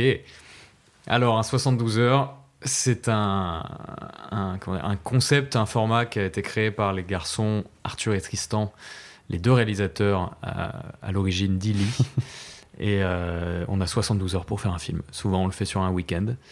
Donc il euh, faut l'écrire, le, tourner et le monter en 72 heures et le publier même, le mettre en ligne euh, en 72 heures. Et donc ça prend, euh, bah, ça prend pas mal de, détermination et, de, et peu de sommeil.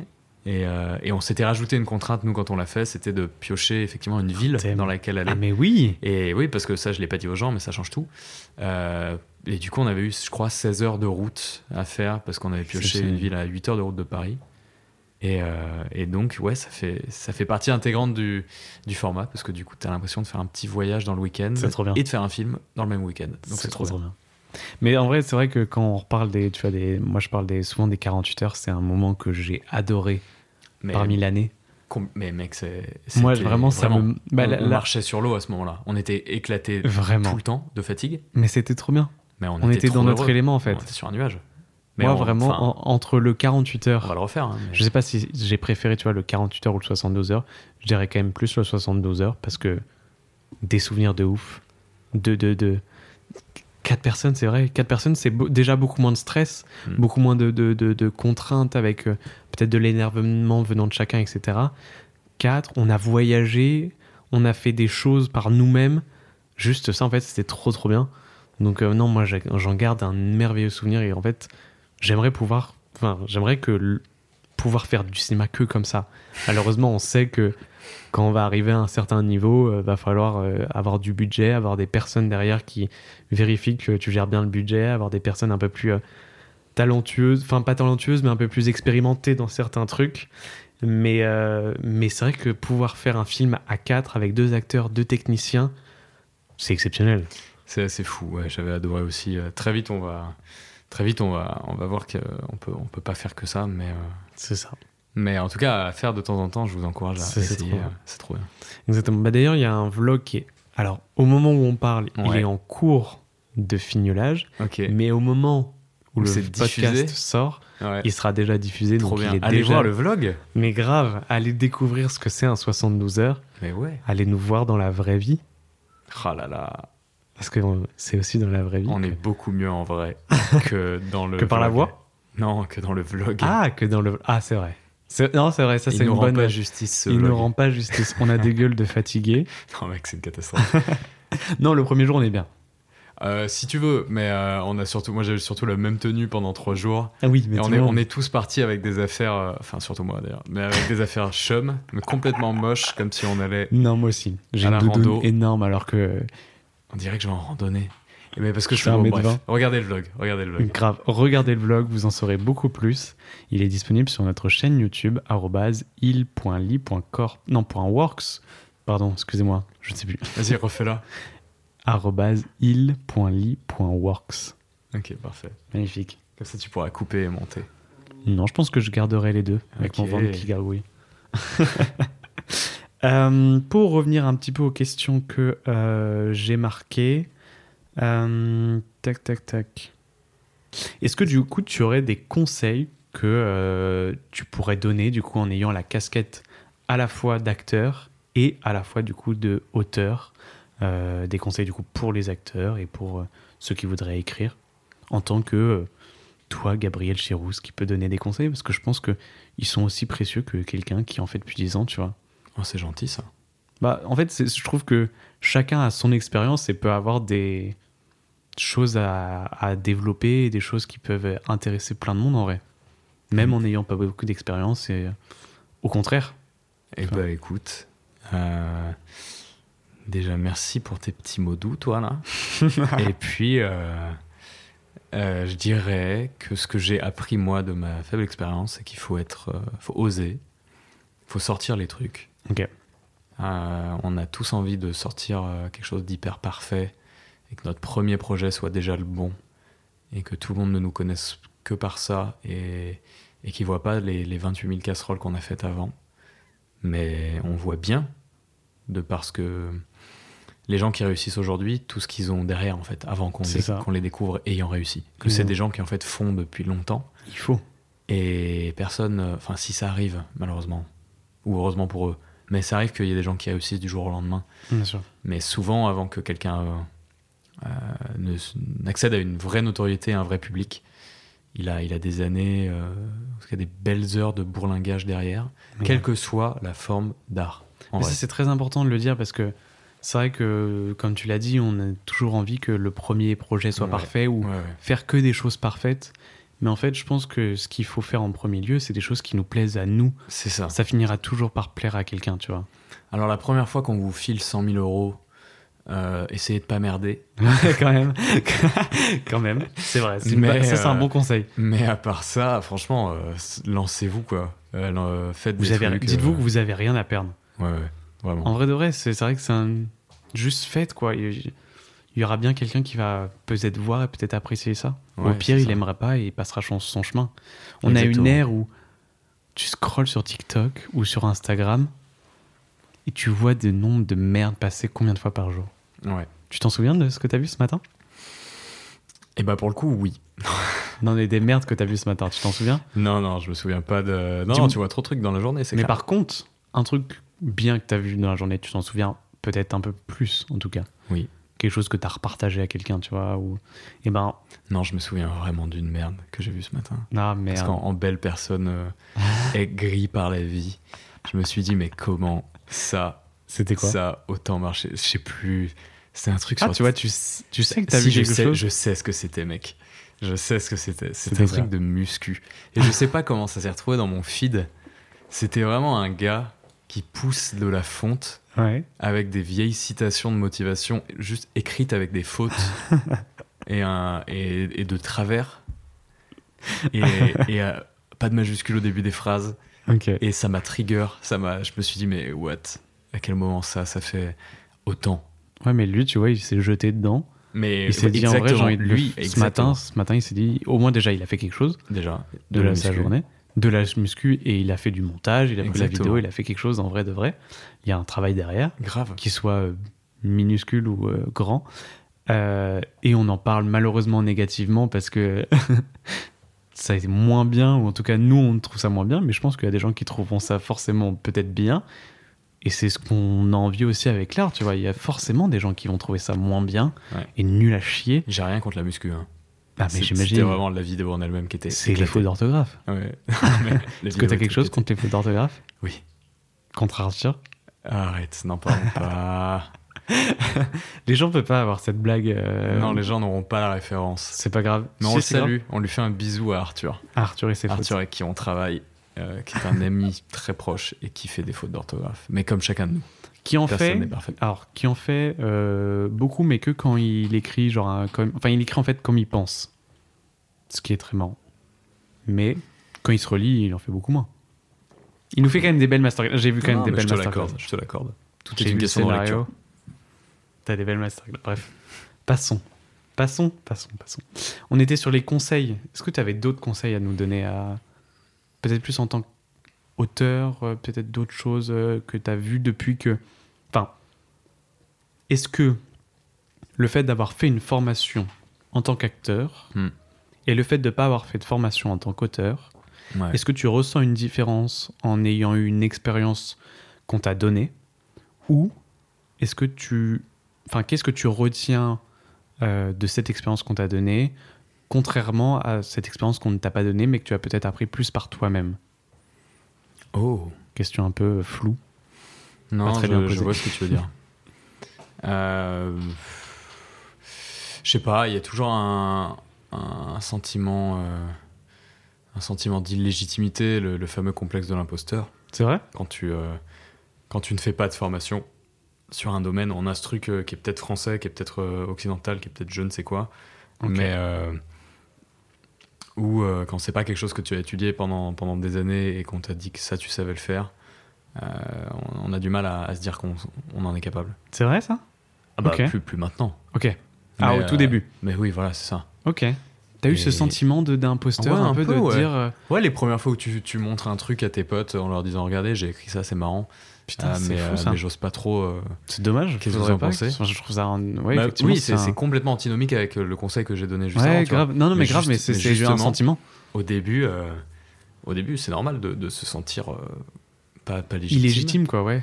Et en fait, en faisant, t'as toujours deux trois personnes qui disent c'est trop cool.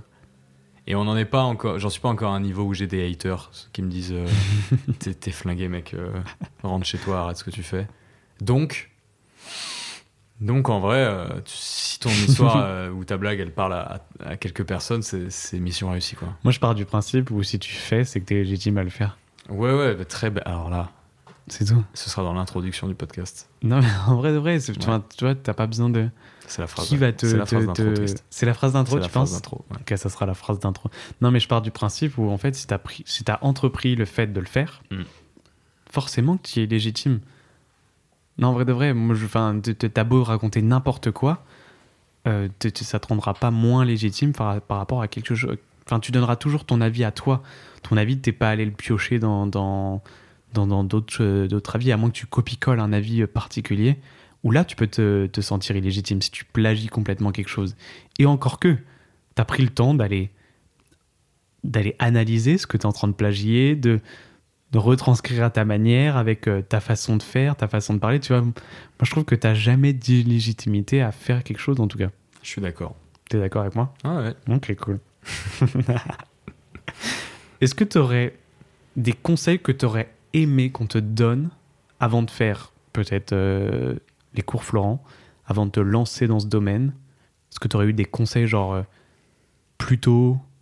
Genre, qu'est-ce qu'il aurait fallu faire plus tôt ou ne pas faire ou des erreurs, même si les erreurs apprennent toujours quelque chose et c'est mieux de les faire soi-même. Est-ce que tu as quand même des conseils que tu aurais aimé qu'on te donne? Hmm. Je n'en fais voir. Mis à part le fait que, comme tu l'as dit, ouais. Mis à part le fait de faire. Ouais, non, j'aurais, j'aurais aimé, moi. Le, Quand on te dit ça le, Découvrir euh, ça plus tôt. peut-être. Mais en même temps, euh, non, c'est pas entièrement vrai. C'est ce qu'on ce qu'on disait tout à l'heure. Euh, j'y suis arrivé aussi parce que j'ai essayé d'autres choses avant et ça m'a. C'était mon chemin pour arriver là. Donc, donc finalement, non, non, j'ai été, assez, été assez bien conseillé. J'ai beaucoup de chance. Je ne l'ai pas assez dit. non, non, mais c'est vrai, on a. On, on, surévalue et on surestime souvent la responsabilité individuelle. on a tendance à dire qu'on on est responsable de nos propres échecs et victoires et, et, et que du coup, euh, si, on est un, si ça marche pour nous, c'est qu'on est un génie et si ça marche pas pour nous, c'est qu'on n'en fait pas assez. Mais je suis pas du tout d'accord avec ça. Il y a une énorme part de chance. Et, et j'ai perdu ce que je voulais dire au départ. Part de chance, mais une part de travail aussi quand même. Ah non, mais attention, il y a une part de travail. Bien sûr. Parce qu'il faut, je pense qu'il faut respecter. Euh, c'était Kian Kojandi et Navo qui disaient ça. Il faut respecter ta chance euh, c'est-à-dire qu'il faut travailler à fond et être prêt pour le moment où ta chance arrive. Mais par contre, je pense que tu peux travailler comme Ça dépend ce que tu ce que entends par chance. Ah bah, Parce que moi, j'entends.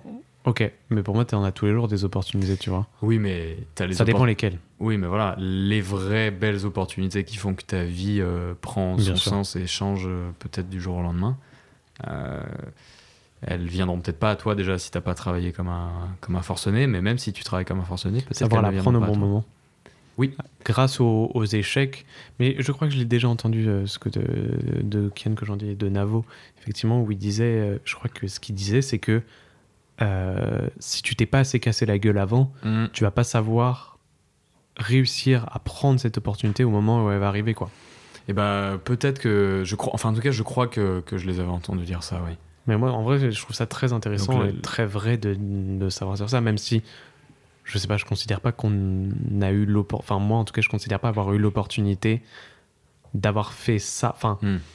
quoique c'est un peu nul de dire ça parce que le fait d'avoir rencontré Arthur, puis de vous avoir rencontré vous, tu vois, ça fait qu'on a pu faire plein de choses. Mais vraiment. Et, en même temps, j'ai envie de te dire, comme, chance, tu vois, tu vois l'opportunité d'avoir eu euh, ma place au BTS, euh, comme mm. l'opportunité d'avoir euh, vu ces premiers films qui m'ont donné envie de faire du cinéma. En fait, tu vois, as tout, tout le temps un peu des opportunités ou truc un peu de chance, tu vois, qui font que. ouais, ça, ça, a été ton, ta part de, de responsabilité de, de, dire oui et d'y aller. Tu Par contre, ça, ouais.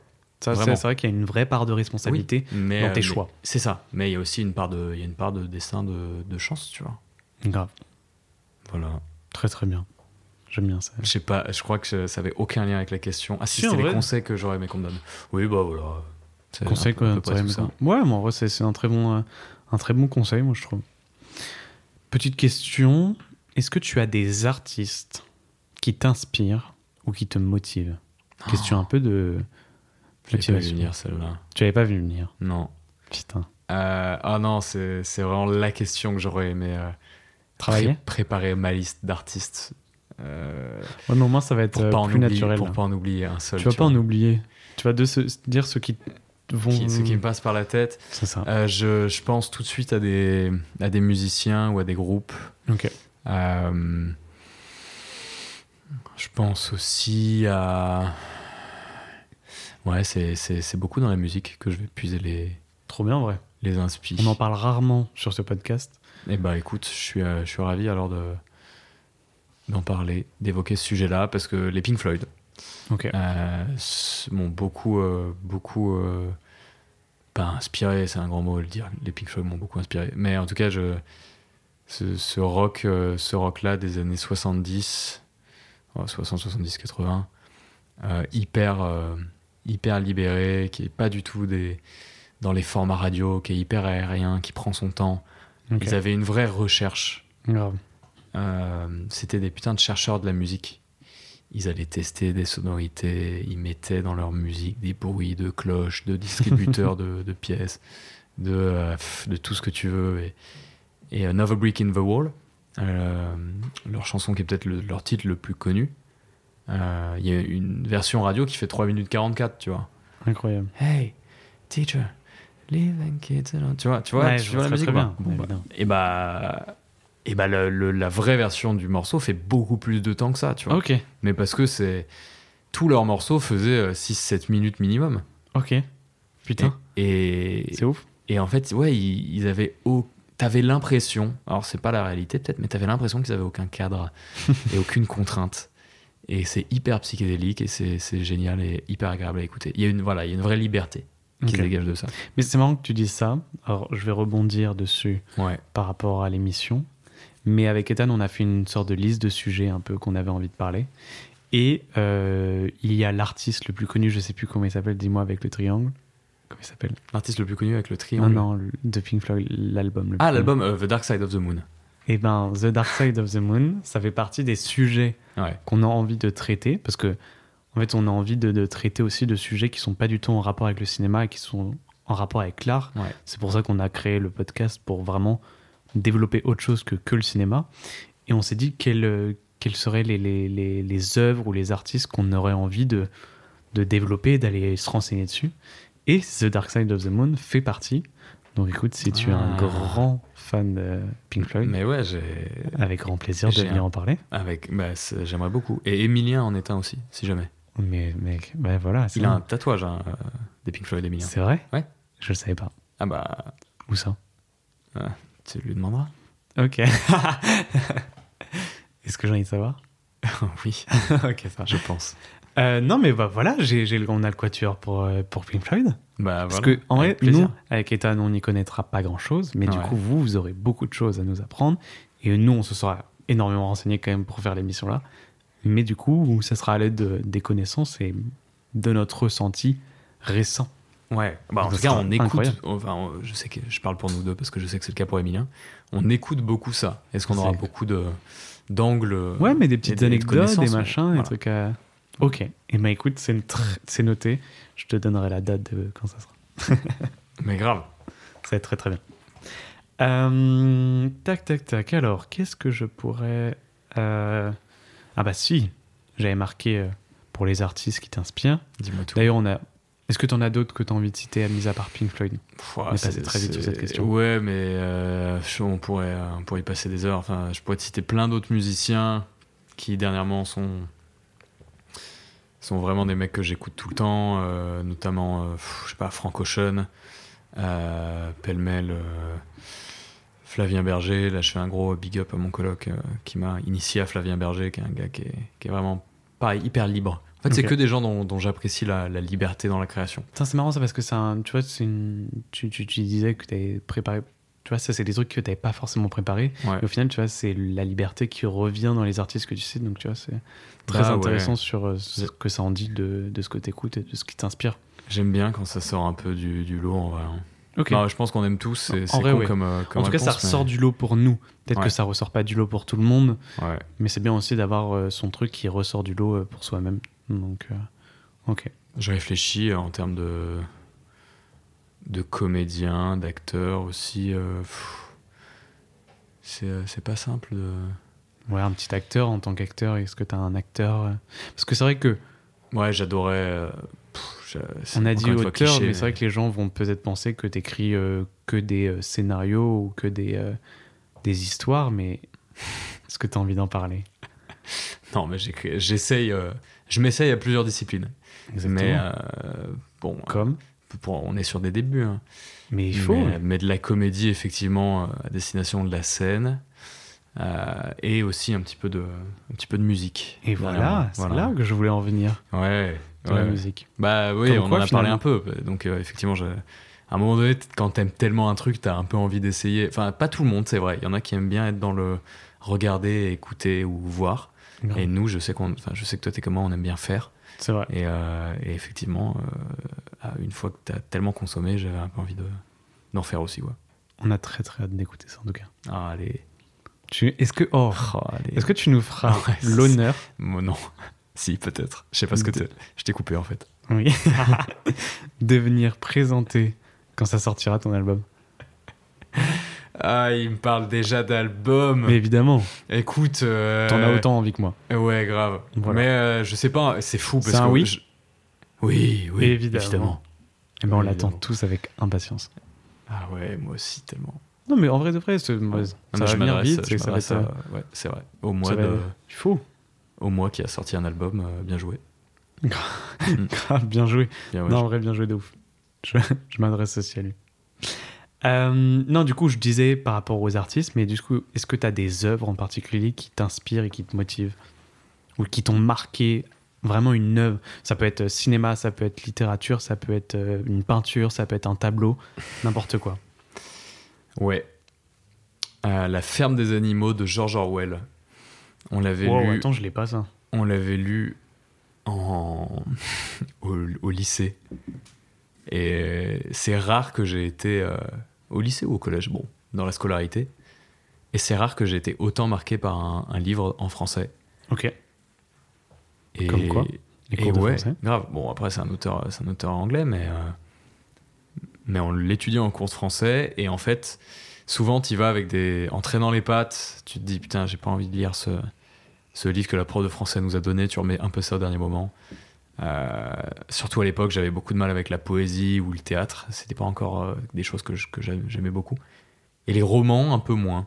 Et là, c'est un roman qui est, euh, qui est, incroyable, qui est hyper différent, encore une fois, et qui est une espèce de métaphore de, de, beaucoup de choses, de la société de l'époque, et, et, une métaphore aussi du, du totalitarisme. Euh, tu vois pas ce que c'est? Je peux, je peux t'expliquer en, deux phrases. Je, je, vois pas ce que c'est et en vrai, je suis chaud que tu nous en dises un petit peu plus sur, euh, sur ce livre, même pour ceux qui connaissent pas. Ouais, ouais bah en fait, c'est euh, c'est George Orwell du coup qui a. L'action se passe dans une ferme. Et c'est une ferme dont les animaux ont réussi à expulser les propriétaires. Ok. Ils sont un petit peu révoltés. les cochons, les, les vaches, les chevaux, les, les moutons, les poules. Et euh, ils ont fait fuir le proprio, qui maltraitait visiblement les animaux. Et ça, c'est dès les premières pages. Et en fait, très vite, une société va s'installer dans la ferme où euh, les cochons sont les animaux les plus intelligents. Donc, ils vont ériger certaines règles que les animaux vont devoir suivre. Et, euh, et, une espèce de hiérarchie va s'instaurer avec les cochons, ensuite dessous les, le cheval, Malabar, il s'appelle vraiment Malabar. Ils ont des noms improbables. Les cochons s'appellent Napoléon et Boule de Neige. Et, euh, donc il y a les cochons, le cheval, en, dessous il y a les moutons, tout en bas il y a les poules et les, lapins. Et c'est en fonction de leur utilité un petit peu. Euh, et les cochons ont une milice qui, qui sont les chiens. En fait, les chiens servent euh, à menacer les autres animaux quand ceux-ci rechignent, rechignent, à leur tâche, etc. Et en fait, c'est génialement bien écrit parce que c'est une... J'imagine parce que vu ce que tu m'en dis là actuellement, ça, moi personnellement, ça me donne pas trop envie. Mais en fait, j'imagine ça te rend fou parce que tu, lis un truc sur des cochons et des, chevaux et dès que tu prends un peu de recul, bah tu te rends compte que c'est des animaux dans une ferme. Et en fait, quand t'es dans le truc, c'est tellement bien. La métaphore, elle est tellement intelligente. Je te spoil la fin ou pas? Non, bah non, je suis con.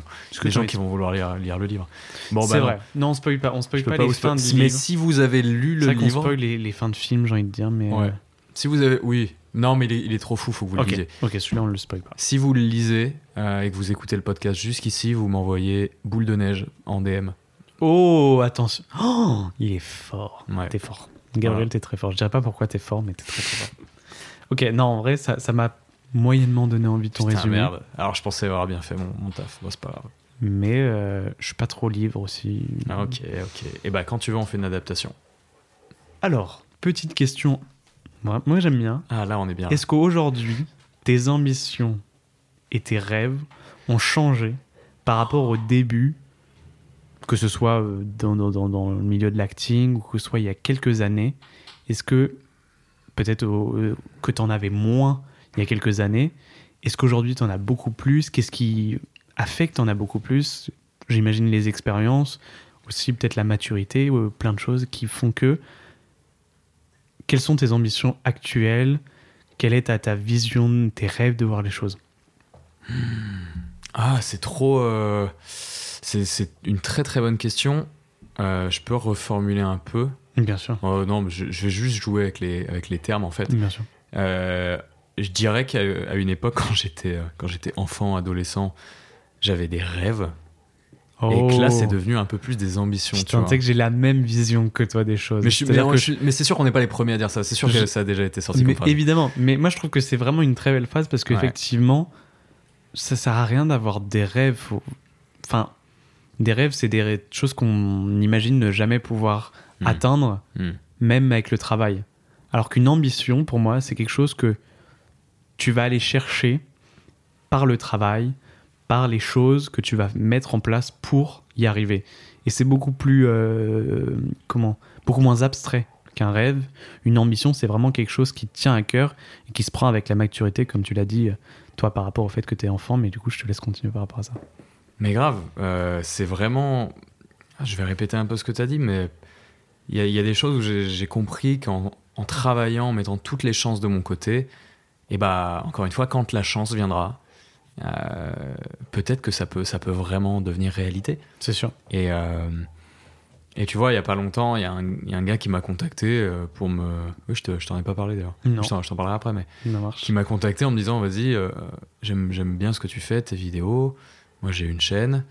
ça te dirait pas de d'écrire un peu des trucs pour la chaîne de temps en temps et tout. Et en fait, je commence à, me rendre compte que ouais, ça, peut être réel, quoi. Il peut y avoir des gens qui vraiment, euh, et puis ça commence déjà un peu, qui nous demandent de, de créer, euh, parce qu'ils aiment bien la manière dont on le fait, ils aiment bien ce qu'on raconte, ils aiment bien l'angle, ils aiment bien le... ça peut être plein de choses. Grave. Mais du coup, effectivement, euh, tu, on crée pas pour un public, mais c'est toujours un peu rassurant de, de, se sentir soutenu. C'est sûr. Euh, on a beau en tout cas se le répéter, se dire ouais on crée pour nous, on fait ce qu'on aime, etc. oui, c'est important, en fait des choses que, que vous aimez faire. Mais il y aura toujours cette part de... Ou alors tu, tu, tu mettras jamais rien en ligne et là vraiment c'est que pour toi. Mais moi pour moi à partir du moment où tu prends le temps de mettre ça en ligne et de c'est pour le montrer à des gens. Mais oui parce qu'il faut que ça, ça te motivera encore plus. Ça n'existe pas si ça reste dans le disque dur. Euh. En vrai de vrai c'est vrai. Ouais, euh, ça existe concret, si, en tout cas. Si c'est pour un anniversaire et que, et que vous, vous, le regardez entre vous et que tu le montres à tous les potes euh, ou à toute la famille.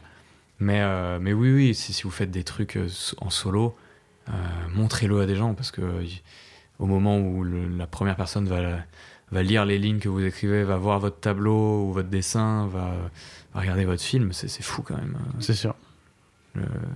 D'avoir un juste de l'avoir montré à quelqu'un, quoi. Parce que c'est de la vulnérabilité et ça demande, un, ça demande un peu de courage, mais en même temps, c'est trop cool, hein, je trouve. Euh, moi, petite question qui va peut-être être nulle et sans intérêt, mais j'aimerais bien savoir quelle est une journée type de Gabriel Chirouz. En tout cas, une journée productive, parce qu'on imagine que toutes tes journées ne sont pas productives, comme tout le monde, mais une journée vraiment où tu, à la fin de la journée, tu t'es dit, ok, vraiment cool. Qu'est-ce que c'est un, ou une question qui arrivera peut-être après. Qu'est-ce que tu aimerais en tout cas créer comme journée type si tu devais te mettre une sorte de, routine ou de, de, d'un peu d'agenda un peu hmm. plus scolaire, tu vois, un peu plus euh, entrepreneur euh, qui vraiment a son agenda, genre matin, euh, petit-déj, je vais courir, je vais machin, etc. Tu vois, est-ce que tu as envie de créer aussi ça? Double question. Double question. pour l'instant, mes journées sont assez ça, dépend les périodes déjà, c'est assez cyclique. En général, j'écris tous les jours, quoi qu'il arrive. Comme on l'a dit, euh, j'essaie de tenter pas mal de choses, donc ça peut prendre des formes diverses. C'est sûr. Mais, euh, mais quoi qu'il arrive, il y, a des mots, euh, il y a des mots qui existent à la fin de la journée. Ok. Toujours bien. Des mots MOTS. et, et franchement, à part, à part l'écriture, il n'y a pas quelque chose qui. Et la douche, accessoire. Il n'y a pas quelque chose qui a lieu chaque jour. Euh, de la même manière. C'est euh, j'ai beaucoup de temps libre, ça c'est ça c'est véridique. Il faut pas avoir peur du vide. Je non, c'est bien aussi. Euh, Mais attention parce que moi je mets quand même une notion entre rien et l'ennui. C'est-à-dire que rien, tu peux aller sur TikTok, te perdre sur ton téléphone ou faire des choses. Hmm. L'ennui, c'est vraiment, c'est tu te poses et tu te fais rien de rien. C'est-à-dire limite tu regardes dans le vide comme il y a quelques années quand on était en cours en fait, enfin moi il y a vraiment mm. un an ou deux, où vraiment t'as rien d'autre à faire que regarder dans le vide et entendre dans le bruit de fond une, une, une, voix, et t'as vraiment cette notion d'ennui et cette notion de rien.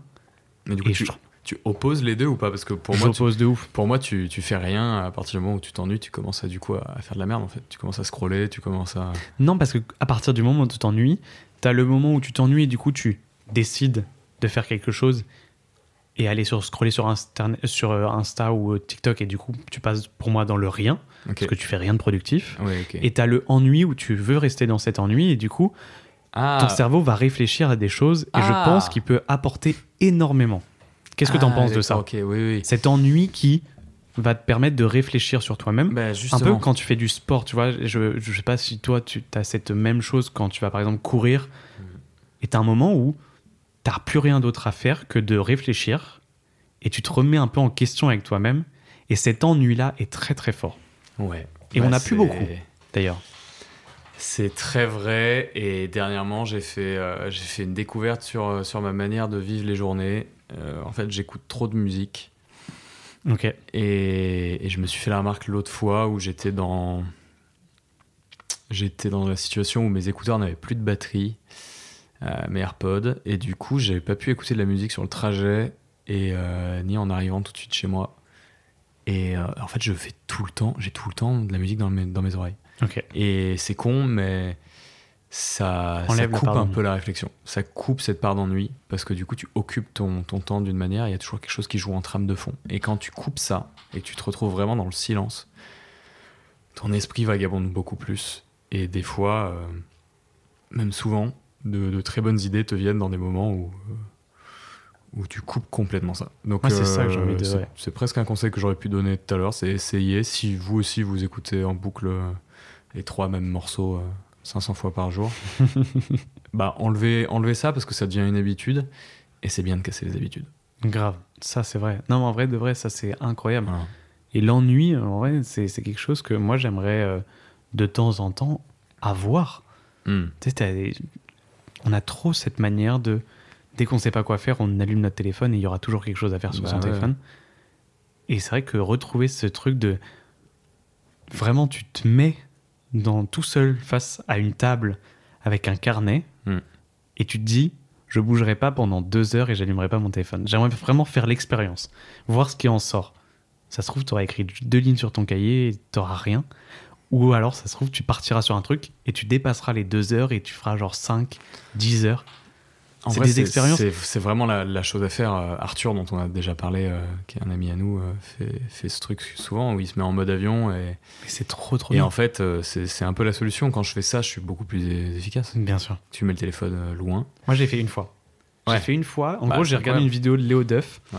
qui disait. mais c'est pas, c'est pas vraiment la même chose par rapport à, par rapport à l'ennui, mais c'est par rapport au travail. Ok. tu te mets une- un minuteur de 20 minutes.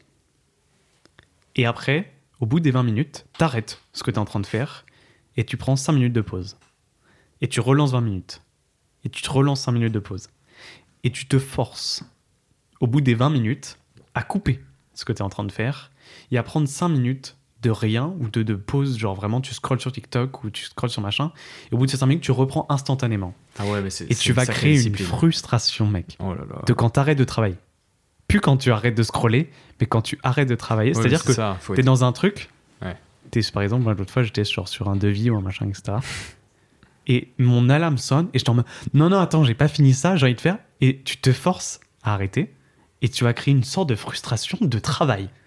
C'est exceptionnel. Ah, C'est-à-dire que t'as pas envie d'être sur Instagram parce que tu t'as rien à faire en fait. J'étais en mode ouais, bon, euh, j'ai autre chose à faire Ouais, une fois que la sonnerie sonne des 5 minutes, t'es content de retourner au travail et c'est exceptionnel. C'est vrai, c'est vrai. Et t'as quand même ce cer- ton cerveau qui Bah, dit tu sais quoi, je vais essayer. essaye cette technique. Tu Ouais. peux le faire avec 20 minutes, mais tu peux le faire aussi avec 30 minutes, tu vois. Et il disait 48 heures. faites-le de plus en plus avec genre. Et tu te laisses, genre vraiment, tu te dis pendant deux heures, je vais faire ça. Ouais. Et ça, c'est incroyable. Vraiment, Ah teste-le, c'est incroyable. Ok, vas-y, je vais essayer. Et j'ai envie aussi, tu vois, il, il a fait une autre vidéo avec d'autres youtubeurs où pendant trois jours, ils avaient ni téléphone, ni, ni d'ordinateur, ni rien, ni rien. Et c'est une expérience que j'aimerais faire, à la fois tout seul et à la fois avec du monde. Ouais. Prendre vraiment genre 48 heures ou une semaine et être coupé de toute communication, que ce soit l'heure, parce qu'eux, ils ont fait sans l'heure, Ah heure, ouais. euh, téléphone, rien, et où tu vis juste avec ce qui t'entoure et le lever du coucher du soleil. Tu crois que ça serait. Tu crois que ce serait possible de faire un 72 heures sans heure? Moi, j'aimerais trop. Non, parce que Ou 72 juste, heures, on c'est un peu met une compliqué. alarme 72 heures après et juste on sait juste quand Mais c'est ça serait vraiment trop bien. Tu sais que ça Bah, serait vraiment Je suis trop pas bien. sûr que ce soit faisable. Je suis pas sûr que ça soit faisable, mais tu vois, Je sais on pas si se c'est pas laisser une complètement semaine con pour faire comme, un euh, film. Je sais pas, mais se laisser. Tu vois, moi, je partirais Ouais. plus 172 heures, mais du moment, à partir du moment où le soleil se couche, Ouais. on compte trois jours, donc trois levées de soleil, et on arrête au genre dernier où ça se couche, tu vois. Tu comptes plus en coucher de soleil. Tu comptes, ta vie en coucher de soleil, elle est pas belle la vie. Ça serait trop bien. Moi, c'est des choses que vraiment de plus en plus où je vois que je perds du temps sur TikTok et sur Instagram. Ah bah et plus en plus, j'ai envie de faire des trucs comme ça. Genre de, ces sessions de travail que j'ai testées et que j'ai pas refait depuis, mais que c'était vraiment trop bien. Et euh, ces sessions de pas d'heures et pas de, pas de téléphone, pas de, pas de technologie, quoi, tout simplement. Même si c'est quand même très compliqué parce qu'on travaille tout le temps sur, euh, sur technologie, mais revenir un peu au papier euh, et à faire ces choses un peu, un peu à l'ancienne, quoi. Entièrement d'accord. Moi, je trouve ça vraiment trop bien. Mm.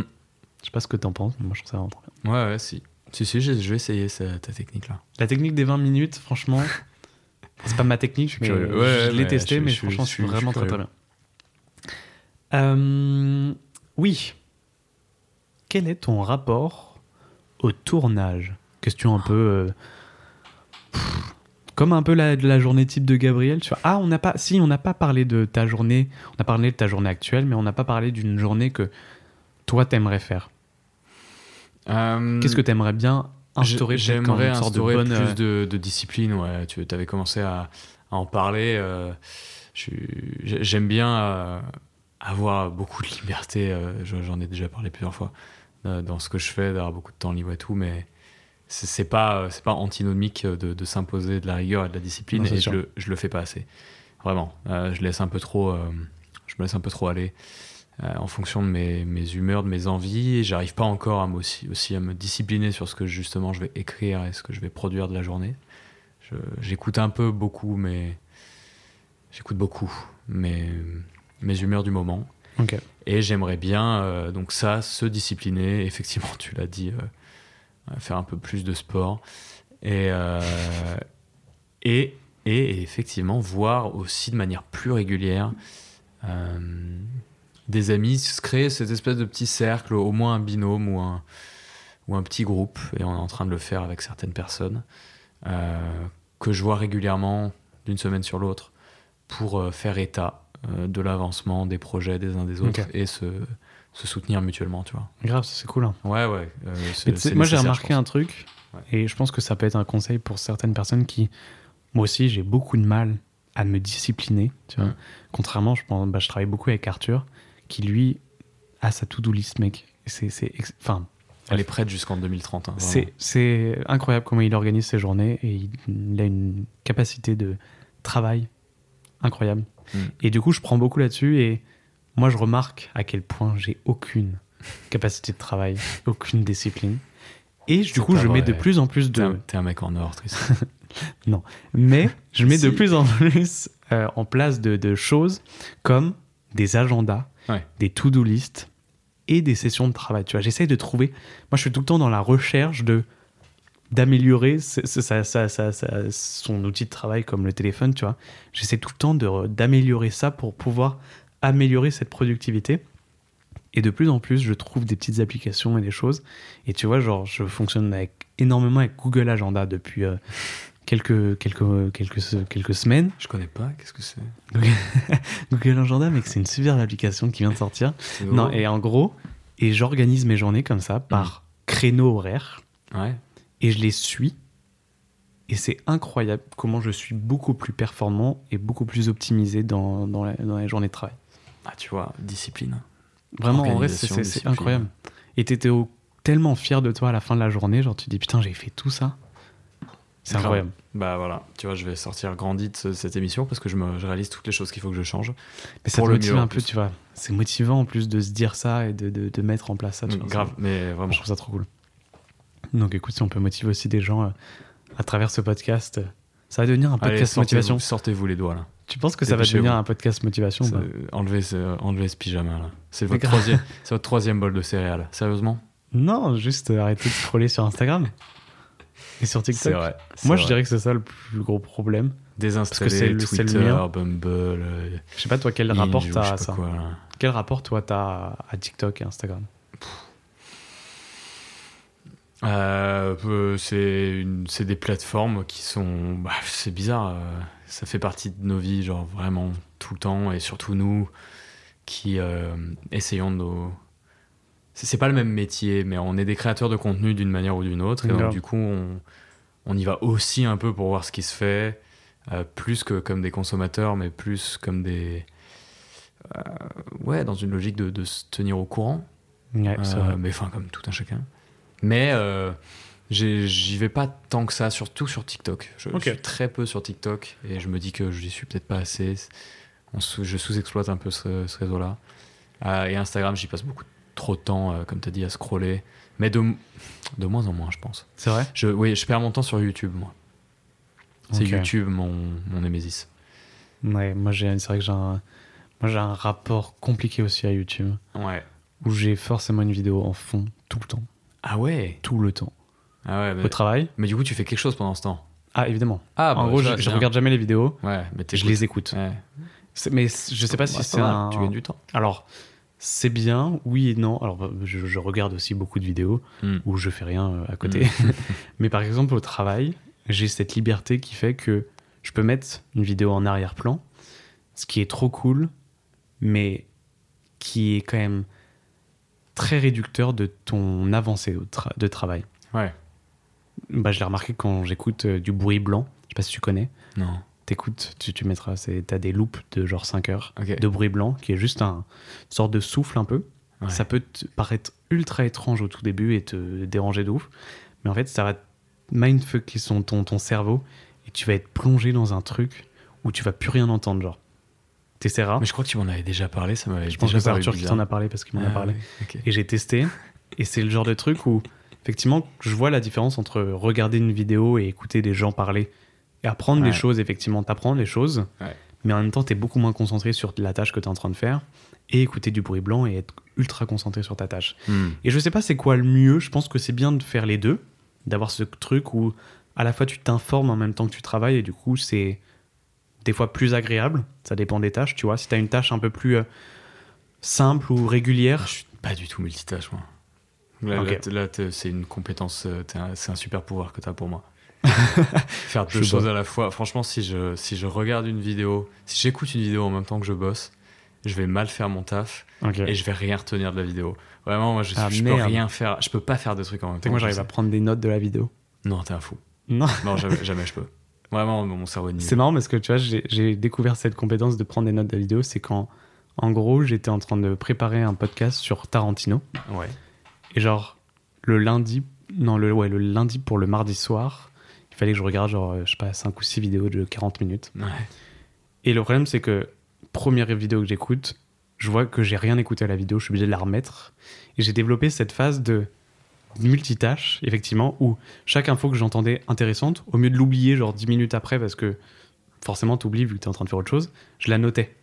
Alors que j'étais en train de travailler, et c'est vraiment très intéressant de prendre des notes des vidéos pendant que tu les écoutes ou pendant que tu les regardes. Mais je pense que tu retiens vachement mieux. Mmh, grave.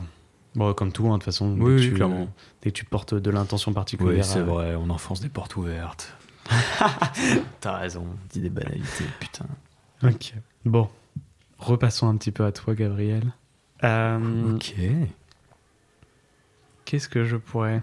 Celle-là, je sais pas trop si on y a déjà répondu.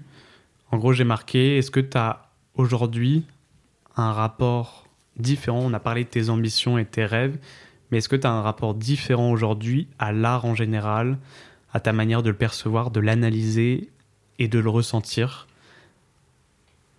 par rapport à avant?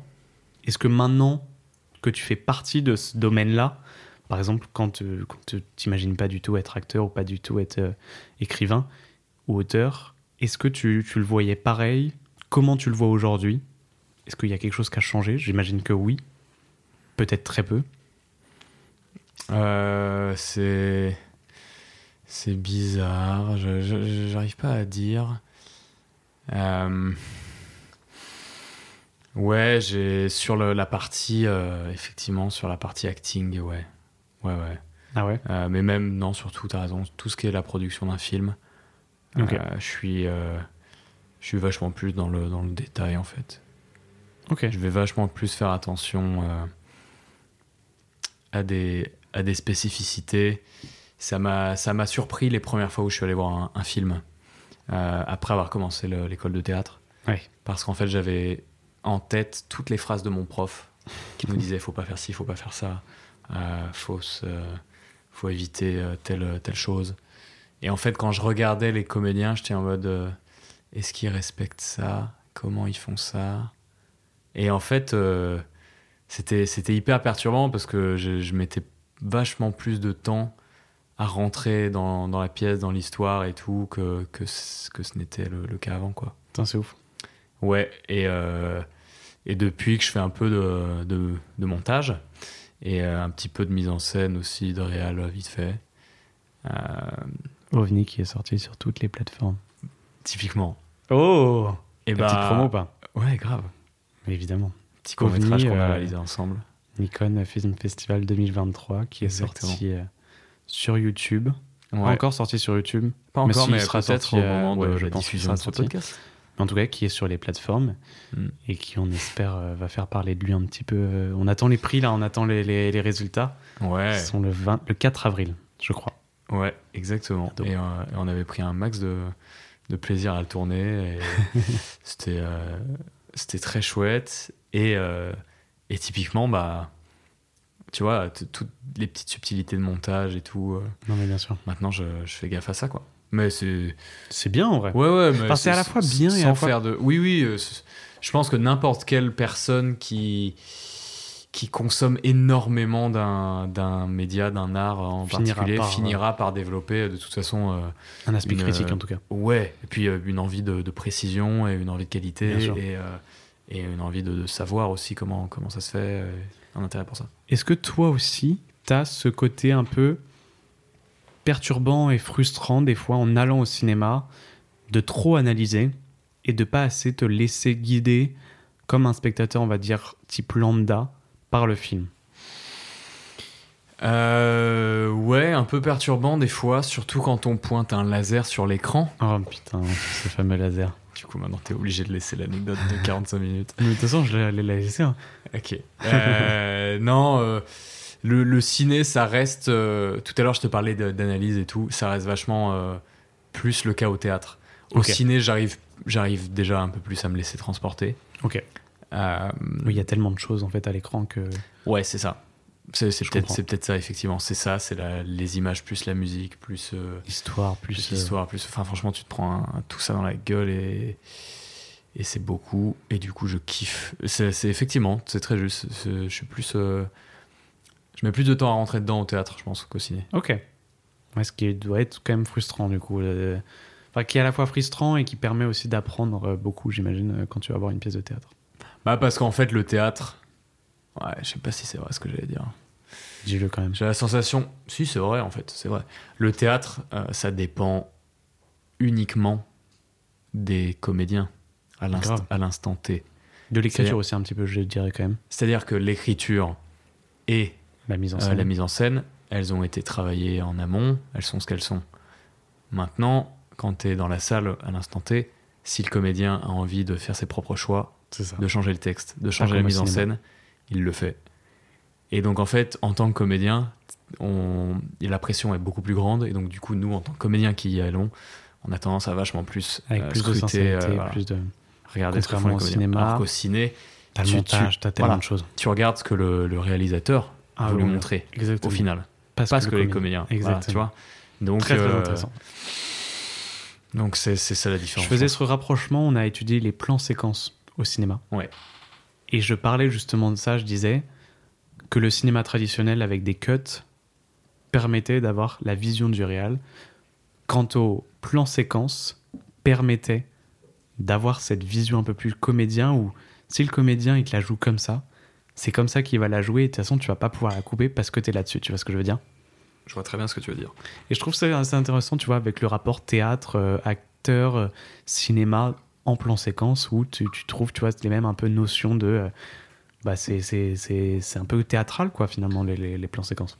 Complètement. C'est un vrai choix artistique qui dénote une volonté de, de, mettre le, le réalisme.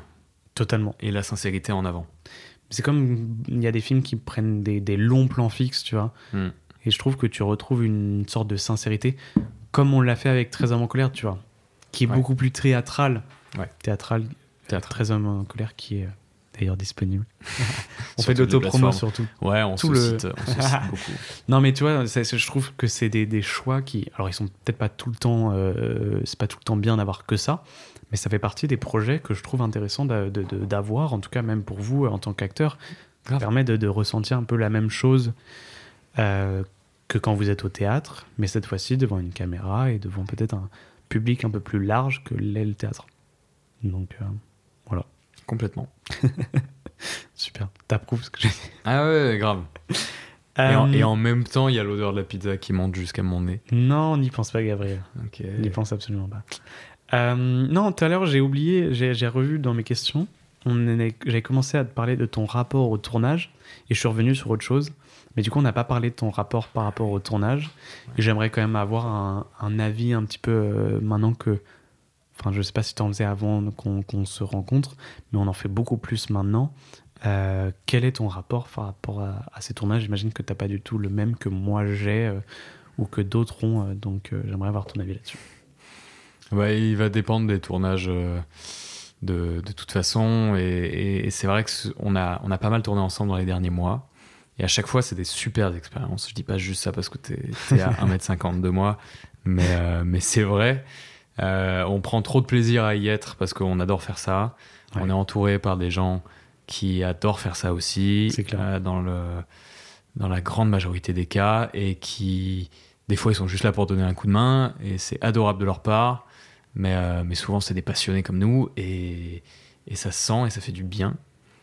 Et, et ouais, il y a un truc hyper concret où, où tu, tu sais que tu es en train de faire un film, et c'est génial, donc... C'est ça euh, quoi qu'il arrive, même si des fois c'est dur, euh, c'est éprouvant, c'est tard ou tôt euh, dans la journée, c'est il fait trop chaud, il fait trop froid, peu importe, le costume un peu désagréable.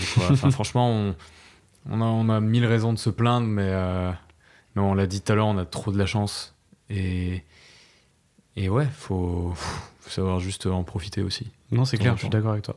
Honnêtement, c'est tu as tout dit, c'est clairement, tu as toujours quelque chose à, à apprendre, en tout cas, d'un de, tournage euh, oui. pour un autre tournage, en tout cas. Oui, absolument. Et effectivement, ceux qu'on fait ensemble, euh, on l'a dit, on est sur, des, sur notre début, tu vois, mais euh, ça reste, à mon avis, à l'image de ce qui se fait dans le monde pro, avec une répartition des travails, Moi, c'est ça aussi, des relations entre, entre, les, entre les équipes, des, de la direction d'acteurs, euh, de l'apprentissage du texte pour les comédiens. et, euh, et c'est des, vraies, des vraies belles expériences. Et moi, tu vois, j'ai envie de, de, savoir dans, dans, genre, dans 10 ans, quand ça fera 10 ans qu'on fait ça, hmm. comment, comment seront les choses? Est-ce que les choses sont vraiment beaucoup plus différentes, mis à part le matériel et l'équipe qu'il va y avoir, mais est-ce que notre ressenti va être différent, tu vois, de, de, de qu'il est actuellement? J'espère pas. J'espère qu'on gardera toujours cette folie. Ce côté. Euh, ou ce côté un peu, du vois, on, va faire des 72 heures à 4 euh, mhm. dans une bagnole beaucoup trop petite pour mettre euh, tout. Bah pour mettre nos jambes déjà. c'est vrai que dans une Clio, tu peux pas mettre grand chose. Ouais, c'est tendu. Quand t'as une caméra. Quand tu fais plus d'un mètre 65, c'est dur. c'est vrai ça. Non mais tu vois, c'est vraiment une vraie question que je me pose et j'ai envie de me projeter, mais en même temps, j'ai envie de me laisser porter par dans 10 ans, où est-ce qu'on en sera hmm. et comment et quel ressenti on aura. Est-ce qu'on fera un podcast dans 10 ans pour. Euh, Avec plaisir. On fera des émissions, mec. Mais grave, évidemment, juste pour parler comme ça, parce qu'on a envie de parler. Ouais, bien sûr. J'aime beaucoup ça. Fera aller à la réunion spéciale d'anniversaire des 10 ans. Oh Allez. Les 10 ans du podcast Allez. Alors que ça fera déjà 5 ans qu'on fera plus de podcast. On sortira un épisode, les 10 ans du podcast. Oh oui. Mais les gens, la commune en demandera. Évidemment. Bon, allez, à dans 10 ans. Alors, il reste deux petites choses pour conclure. On va déjà faire une première, euh, une petite phrase de fin ou un petit message que tu as envie de faire passer à travers ce podcast. C'est une chance qu'on a de, de pouvoir euh, parler euh, sur des plateformes qui vont être écoutées par des gens ou pas. Mais en tout cas, si les gens ont écouté jusqu'ici, est-ce que tu as envie d'une de, une petite phrase ou un petit, message que tu as envie de toi en tant que Gabriel euh, de, de dire et de, de voilà d'exprimer? Faut que ça soit euh. Hein. quel exercice. Euh, Quel exercice. écoutez Frank Ocean, parce que c'est vachement bien.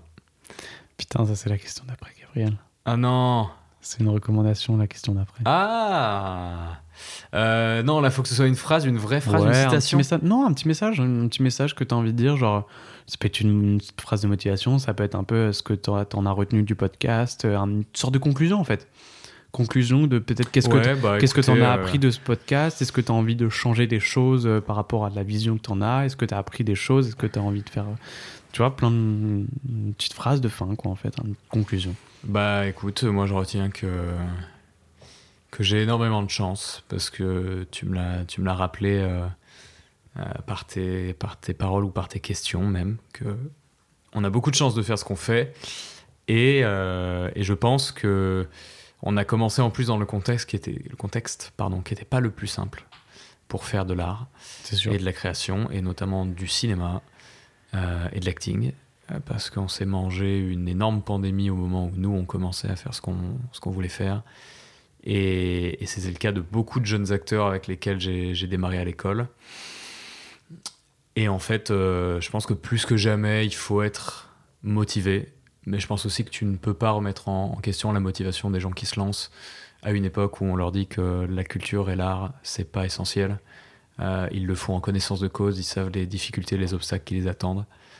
Et, et je pense que, que ça vaut vraiment le coup de faire tout ça pour ça. Quoi. Très bien.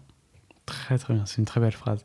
Même si, même si, même si, je te contredis juste sur le fait, enfin, je contredis pas le fait qu'on n'ait pas de chance d'avoir eu cette pandémie, mm. mais je pense qu'on a quand même énormément de chance actuellement d'avoir tout ce qui se développe autour pour créer euh, le cinéma. Complètement. Actuellement, effectivement, avec un téléphone, on peut filmer. Ah oui, complètement. Mais je te rejoins. On peut faire un film, tu vois. Je l'ai pas dit, mais c'est vrai. Euh, à une époque où euh, bah, une caméra, ça coûtait 40 000 euros et t'avais que ça pour tourner, quoi. Exactement. Même si ta passion c'était le cinéma, Exactement. tu pouvais pas le faire. Et non seulement on a, le faire. non seulement on a le matériel, mais on a aussi les plateformes de diffusion. C'est ça. On a les réseaux sociaux, on a YouTube, on a tout. Alors tu as beaucoup plus de concurrence. Oui. Certes. Mais parce que les gens. Mais tu as beaucoup plus de manières d'exprimer. Complètement. Et ça, franchement, je trouve que c'est une vraie chance. Et euh, tu vois, il y a des, des, des, grands réalisateurs comme Spielberg ou euh, je sais plus, je crois que c'est euh, Villeneuve, ou je suis pas sûr de, du deuxième. En tout cas, Spielberg a réalisé un truc avec son iPhone pour juste montrer aux gens en fait que la chance qu'ils ont d'avoir un téléphone dans leur poche pour pouvoir filmer. Tu vois, moi, mon, mon deuxième, mon premier film, c'était genre un petit truc euh, au téléphone et j'étais trop content. Au Blackberry. C'était pas un Blackberry, je trouve que c'était un iPhone quand même. Ok. Donc tu vois, ça montre déjà. Ah, monsieur a déjà des iPhones. Ouais, déjà quoi. Donc c'est même pas trop. Et tu vois, on peut commencer par là et c'est trop cool. C'est aujourd'hui, tu vois, on a une caméra et c'est trop cool. Ça montre qu'on peut faire des choses. Mais oui, il a réalisé un petit clip euh, de pas, pas, pas, très long, mais, euh, mais à l'aide du téléphone, tu vois, juste ah, pour dire, euh, on a aussi la chance d'avoir ça dans notre poche. Grave. Avant de se quitter, j'aimerais bien avoir des petites, des petites recommandations. Pardon. On va tous les deux du coup parler d'une œuvre, d'un sujet ou de quoi que ce soit en rapport avec l'art et dont on a envie de parler en une petite minute. Ok, toi d'abord. Je te laisse euh, réfléchir. Ouais.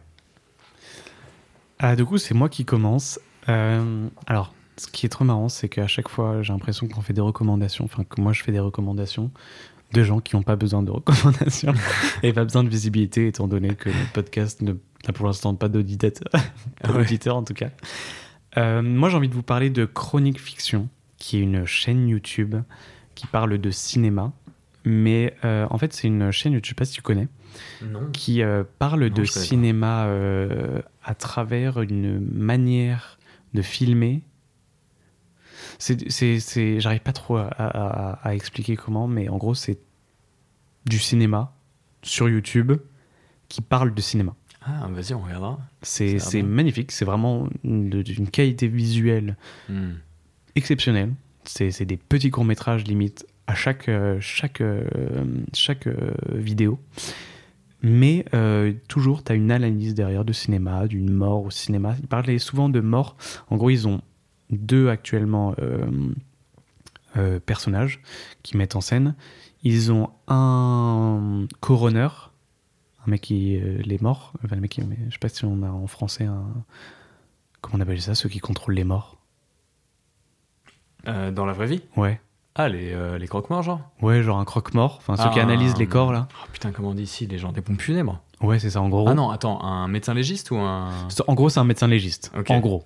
Ok, ok. Donc, euh, coroner. Et t'as un avocat. Et en gros, le coroner analyse les pires morts au cinéma, ou en tout cas les meilleures morts au cinéma. Et l'avocat analyse plus des trucs en rapport avec le, le droit.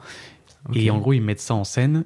Et genre, bah, t'es dans un labo de, de, bah, de- de- d'analyse euh, de corps pour le, le coroner et dans un beau bureau d'avocat pour euh, l'avocat. Et on regardera si tu veux ensemble. En tout cas, je vous conseille d'aller voir. Ils ont Grave. déjà pas mal de vidéos. Il y a un nouveau personnage qui va arriver sur leur chaîne. Et ils ont fait une, une cagnotte qui a plutôt bien marché. Donc c'est pour ça que je te dis qu'ils ont, euh, ils ont 700 000 abonnés. Donc euh, tu vois, ils n'ont pas besoin de, de mon aide. Mais en tout cas, ils font des choses merveilleuses et je pense qu'ils peuvent en mériter encore plus. Donc euh, n'hésitez pas à aller voir ça. C'est merveilleux. Voilà. Euh, bah écoutez, moi je vais recommander un truc que j'ai regardé hier soir. Oh, Euh, ouais, ouais, ouais. J'aime bien ça. Euh, qui s'appelle Fire of Love. Euh, c'est un documentaire. C'est un documentaire euh, qui est disponible d'ailleurs sur les plateformes, je crois, Disney et National Geographic. Euh, National Geographic, ils font tout le temps des superbes docus sur la, sur la nature. Et là, en l'occurrence, c'est euh, un documentaire fait par une Anglaise sur un couple de vulcanologues français. Ok. Donc on a deux vulcanologues qui sont Maurice et Katia Kraft. Et en fait, ils sont complètement amoureux euh, l'un de l'autre et ils sont aussi amoureux des volcans. Et ce documentaire, il est sur le triangle amoureux entre les deux et les volcans. Ok. Et les volcans sont vraiment présentés comme des personnages dans le film. Et en fait, ça dure une heure et demie et les plans sont magnifiques. Ce sont des plans que eux On filmaient plans. hein. avec leur caméra à l'époque. Mais je te jure, on dirait, il y a des plans dignes d'un d'un Wes Anderson ou d'un Denis Villeneuve. C'est Mais c'est des fois, des fois c'est des trucs hyper symétriques et des fois c'est des trucs juste grandioses. Et franchement, euh, c'est merveilleux, ça me fout les frissons à chaque fois, c'est beau, ça donne envie de voyager, ça donne envie de tomber amoureux et d'aller voir des volcans.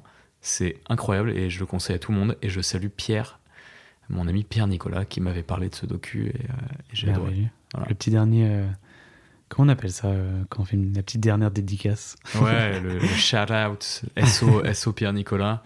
Euh, Comment ça s'appelle, tu m'as dit Bah, ça s'appelle Fire of Love, le feu de l'amour. Tout Très, est, très tout bien. est dit. Parfait. Voilà. Eh ben, écoute, merci pour cette petite recommandation. Merci Gab, c'était trop cool de te recevoir. J'espère que ça t'a plu. Ça t'a Grave, plu ou pas c'était- C'était vraiment très bien. Euh, franchement, merci beaucoup de m'avoir reçu, ça me fait trop plaisir. Je Et suis on a triste que ça appris des trucs. soit déjà terminé. Ouais, moi j'ai l'impression d'avoir parlé trop de moi, que c'était. tu C'était le diras, but. C'était le but. C'était le but, mais moi j'ai l'impression d'avoir trop euh, pris de place et de pas avoir Pas laissé. du tout. Mais du coup, euh, voilà. Mais en tout cas, je suis très triste parce que je sais qu'il va pas y avoir de partie 2 à ce face à face. On sait jamais. En vrai, peut-être, je En sais vrai, pas, j'ai pas encore. Mais en tout cas, ça sera d'autres invités qui euh, seront invités dans ce face-à-face au fur et à mesure des émissions. On va te retrouver bien sûr, par contre, dans nos autres formats, qui est du coup l'édito et euh, le focus, où on parle de cinéma, d'art en général. Beaucoup de cinéma parce qu'on on aime on beaucoup le cinéma. ça, je crois. Mais euh, on essaye de- aussi de se développer autour de, de l'art en général. Ouais. Donc voilà, on te retrouvera bien sûr là-dedans. On en a fini pour cette émission. Merci de nous avoir écoutés. Vous pouvez nous donner votre avis en commentaire et nous retrouver sur Instagram via il.ly.podcast. C'était Parlons Art, un épisode en face à face avec Gabriel Chérouz. Et on espère que ce nouveau type de format vous aura plu. Merci. À plus. Tami. Merci mon Tristan. Merci à Gab.